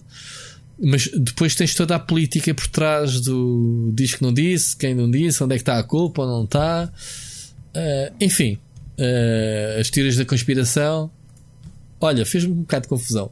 Uh, porque começa-se a fazer o, o, paralelo com a realidade, não é? E, e pronto. Mas o filme é bom, de qualquer forma. Siga, continua. Passando para a música, última sexta-feira é mais um, foi mais um daqueles dias em que saiu muita coisa boa. Portanto, sexta-feira saíram cinco álbuns e que passo a, passo a indicar. Saiu o novo álbum dos Forgotten Tomb, o Nihilistic Estrangement. Já o ouvi uma vez, gostei, gostei bastante. Espera aí, tu, tu, tens aí uma cena, deixa-me já começar por aí. O Sérgio Tanquian tem um projeto. Pronto, é isso. O Sérgio Tanquian juntou-se a um, um, músico de música eletrónica, é o Jimmy Urine, portanto. É, é que eu, eu conheço o, o, projeto dele a solo, fora do X Salvador, e é muito bom. E chama-se Fucktronic tem... e é mesmo dance music e, eletro, e eletrónica. Ok. Não tem Mas nada que é com, com, a voz dele, característica ou não é, é algumas partes, sim, mas não tem nada a ver. Nada, nada, nada. Isto é mesmo dance music, ok? Chama-se Fucktronic. Fucktronic. É pá, vou ouvir isso. Saiu na sexta-feira. Vai ser a minha. Os velhos minha... Mekong Delta também voltaram agora com o Tales of a Future Past. Também na okay. sexta-feira. Mais um álbum que saiu foi o An Oceans do que lançaram o Cosmic World Mother. E dia 15, já aqui falámos do primeiro single, o Ghosts, mas uh, nos próximos dias, portanto, quinta-feira, sai o novo álbum dos Paradise Lost, Oblivion. Ok? Ok. É, nível de board games, comprámos a meio da semana e chegou-nos rapidamente de Coimbra o, aquele que é considerado o 20 melhor jogo de board games no, no ranking do Board Game Geek. Um jogo procuradíssimo muito difícil de comprar. Eu até contactei a editora original, a Stone Meyer, e eles estavam out of stock. E isto com a pandemia também não, não ajudou. Uh, é o jogo número um familiar. Eu sabia que era um jogo que toda a gente referenciava. É um jogo de pássaros com ilustrações científicas. É muito bonito o jogo. Tem a uh, Dice Tower para tu lançares os dados. É um, uma casinha de, de, para pássaros que está pintada, parece mesmo madeira. Está muito giro. Tens Como é que os board games se esgotam, meu? Eu não consigo perceber. O quê? Como é que esgotam? Porque as tiragens são é limitadas e no caso deste jogo tem uma procura normal. Eu fui Mas ver... tem que fazer mais, meu. Fogo, se há procura, façam mais. Eu fui ver ao Amazon e as poucas cópias que haviam, mal, a malta estava a vender a 80 ou 90 euros. Até Mas façam vou, mais. Até que vou à Fnac e vejo que a Diver, que é uma das, das grandes distribuidoras uhum. de board games em Portugal, tinha à venda diretamente uma cópia portuguesa, porque eles traduziram o jogo. Eles são os representantes da Stone Meyer e tinham à venda por 45 euros uma cópia, era a última que tinham e não sabiam quando é que havia a ver mais contactei-os e enviaram-me rapidamente, demorou menos de 24 horas a chegar cá. E jogámos este fim de semana e é brilhante o jogo. É mesmo, mesmo, mesmo, mesmo muito bom. Isto, okay. como nós falamos muito backlog de videojogos, eu tenho backlog de board games e no domingo decidi experimentar um, um, worker placement, worker retail placement tinha aí, que era o Versailles, que já é um jogo de 2009, acho eu. Já o tinha aí qual, para aí uns 5 anos. E... Qual foi aquele jogo que estavas a dizer que jogaste sozinho e que ganhaste é e este, perdeste? É precisamente este. Uh, como, como não lhes apetecia jogar, ainda por cima o tema, é assim um jogo. Um, tu és um, um arquiteto uh, no tempo do, do, do Luís XIV. Yeah, também não me chama a atenção. Yeah, eu quando vou a Versalhes, quando vou a Paris, Versalhes, tipo, ver aquelas cenas doura, uh, douradas, sim. Uh, Pronto, e tu tá, é, estás a construir os jardins e. E pronto, e eu, como queria perceber melhor as mecânicas, estive a jogar contra mim mesmo, mas a jogar a sério, tipo, do género, sei o que é que tu estás a fazer, e eu também sei o que é que tu estás cabrão, a fazer. cabrão, chamaste nomes, o gajo, é, estou a tapar. E foi fixe porque eu ganhei, é fixe, mas também perdi. Fizeste um espelho, Hã? meteste um espelho à tua frente. Não, estava a jogar com os dois ti. tabuleiros ao mesmo tempo, da esquerda e da direita. Aliás, com os peões da esquerda e da direita, e fui jogando e punha-me a olhar e eu, hum, o que é que eu vou fazer para entalar o outro? É. Conseguiste fintar a ti próprio, então? Quase, quase, quase que me consegui enganar. Isto é como a malta que joga xadrez sozinha, não é? Dos dois lados. Quase ganhaste, mas pronto, acabaste por perder. Depois. Não, eu ganhei, mas depois também perdi. Foi, foi ah, pois. Entretanto, o que é que nos chegou hoje, com, com um bocadinho de atraso? Um, que, Pokémon! Era suposto ter sido TCG. prenda de do, do meu filho. É que Straight Card Games. Dois Mandaram-te que a luz? Mandaram-te que a luz, é verdade. Pá, porque eu não quis, ah, não, não, saí daqui, não ia lá a luz só para comprar isto. Uhum. Eles enviaram, claro. enviaram os, os dois baralhos novos que um dos Asian e outro dos Amazenta, que são os lendários que estão na capa do Sword and Shield, uns boosterzinhos e, e, comprei também o novo baralho da expansão nova do Yu-Gi-Oh! Mas esse não experimentámos nenhum nem outro. Mas para a semana logo digo o que é que, o que, é que achamos dos baralhos novos. Pá, e acho que é Muito isto. Bom. Sugestões é, é isto. Bem da coisas, man. Tu estás mesmo, oh, tu estás mesmo, literalmente, a curtir a bravo isolamento, man. Como é que tu queres ir voltar à, à vida? Tu, tu, tu eu, todas as semanas jogas jogos de tabuleiro, vês séries de fartas eu, eu e jogas um ou outro videojogo. E passo mais tempo com a família. Olha, este fim de semana vimos que o, o pequeno então adorou. Vimos o Finding Nemo, os quatro. Pá, temos aproveitado uhum. para ver uhum. uns filmes, para ver umas séries. Continuo a ver então, o tu, tu és aquele gajo que mete nojo da família perfeita, meu. É um bocado isso. Não podes, Ricardo. Tem um revés. A maior parte da malta está ansiosa por sair de casa e eu não. Não, eu também acho que sim. Acho que também, acho que sim. Uh, olha, queria só para acabarmos este podcast que vai longo e belíssimo, a meu ver. Foi muito bom episódio. Se a gente não estragar isso, se as pessoas estiverem a ouvir isto, é porque correu bem. A gente nunca sabe, né? Yeah. O que é que pode acontecer com a Audacity. Estou a brincar, não vamos. Queria só acabar com uma nota que era para ser uma nota inicial e acabámos por esquecer. Uh, também, uh, alguns minutos antes de, antes de começarmos a gravar, o Sírio partilhou o. Lá está, a versão remaster do Flash Gordon. Malta o filme Flash Gordon vai ser lançado agora em 4K e está com um trailer que eu tive a ver e até me arrepiei todo. Nostalgia, portanto procurem. E a própria edição de DVD cheia de extras e de necada e cenas bem da fixe lá dentro dá, dá vontade de comprar. Portanto, Flash Gordon, espetacular. Ricardo, era só isto. Vai acabar com nostalgia. Espero que tenhas uma boa semana. Tu também. A comer muitas sopas de leite, de preferência. Não tenho pão duro. Por, as... tô... por acaso até tenho ali pão duro. Sou capaz de fazer sopas de leite agora enquanto isto faz, está. Faz, faz e tira foto e partilha depois no nosso grupo. Ok? Boa. Muito bom, muito bom. Eu também vou comer sopas de leite. Porque sabes que a Mónica fez pão. Ela já é a segunda ou terceira vez que fez pão. Boa. E a cada novo pão que ela faz, aperfeiçoa a, a receita. Nice. Dá-lhe ali um. Epá, faltou aqui. Uh, crocante, não sei o quê, para durar mais um dia, não sei o quê. E então ela tem visto técnicas. E a última, a última técnica foi: quando metes o pão no forno, metes uma taça. Uh, nós temos uma taça de metal que pode ir ao forno, um, cheia de gelo. Porque há umas diziam para meter água. Para quê? Para, para não ficar seco. Estás a ver? Para, não, para criar ali uma certa umidade enquanto está, está a cozer o pão. E então ela agora meteu gelo. E aquilo ainda se o melhor. Ouve, eu meto aquele pão à frente e tu dizes que aquilo foi comprado ali na, na padaria. Tão bom. Ai, com manteiguinha assim acabadinho de sair do forno. Ricardo, ah? o nosso isolamento está-nos a transformar. Está-nos a transformar. Enfim. Olha, um grande abraço para ti e ouvimos para a semana. Ouvimos para a semana.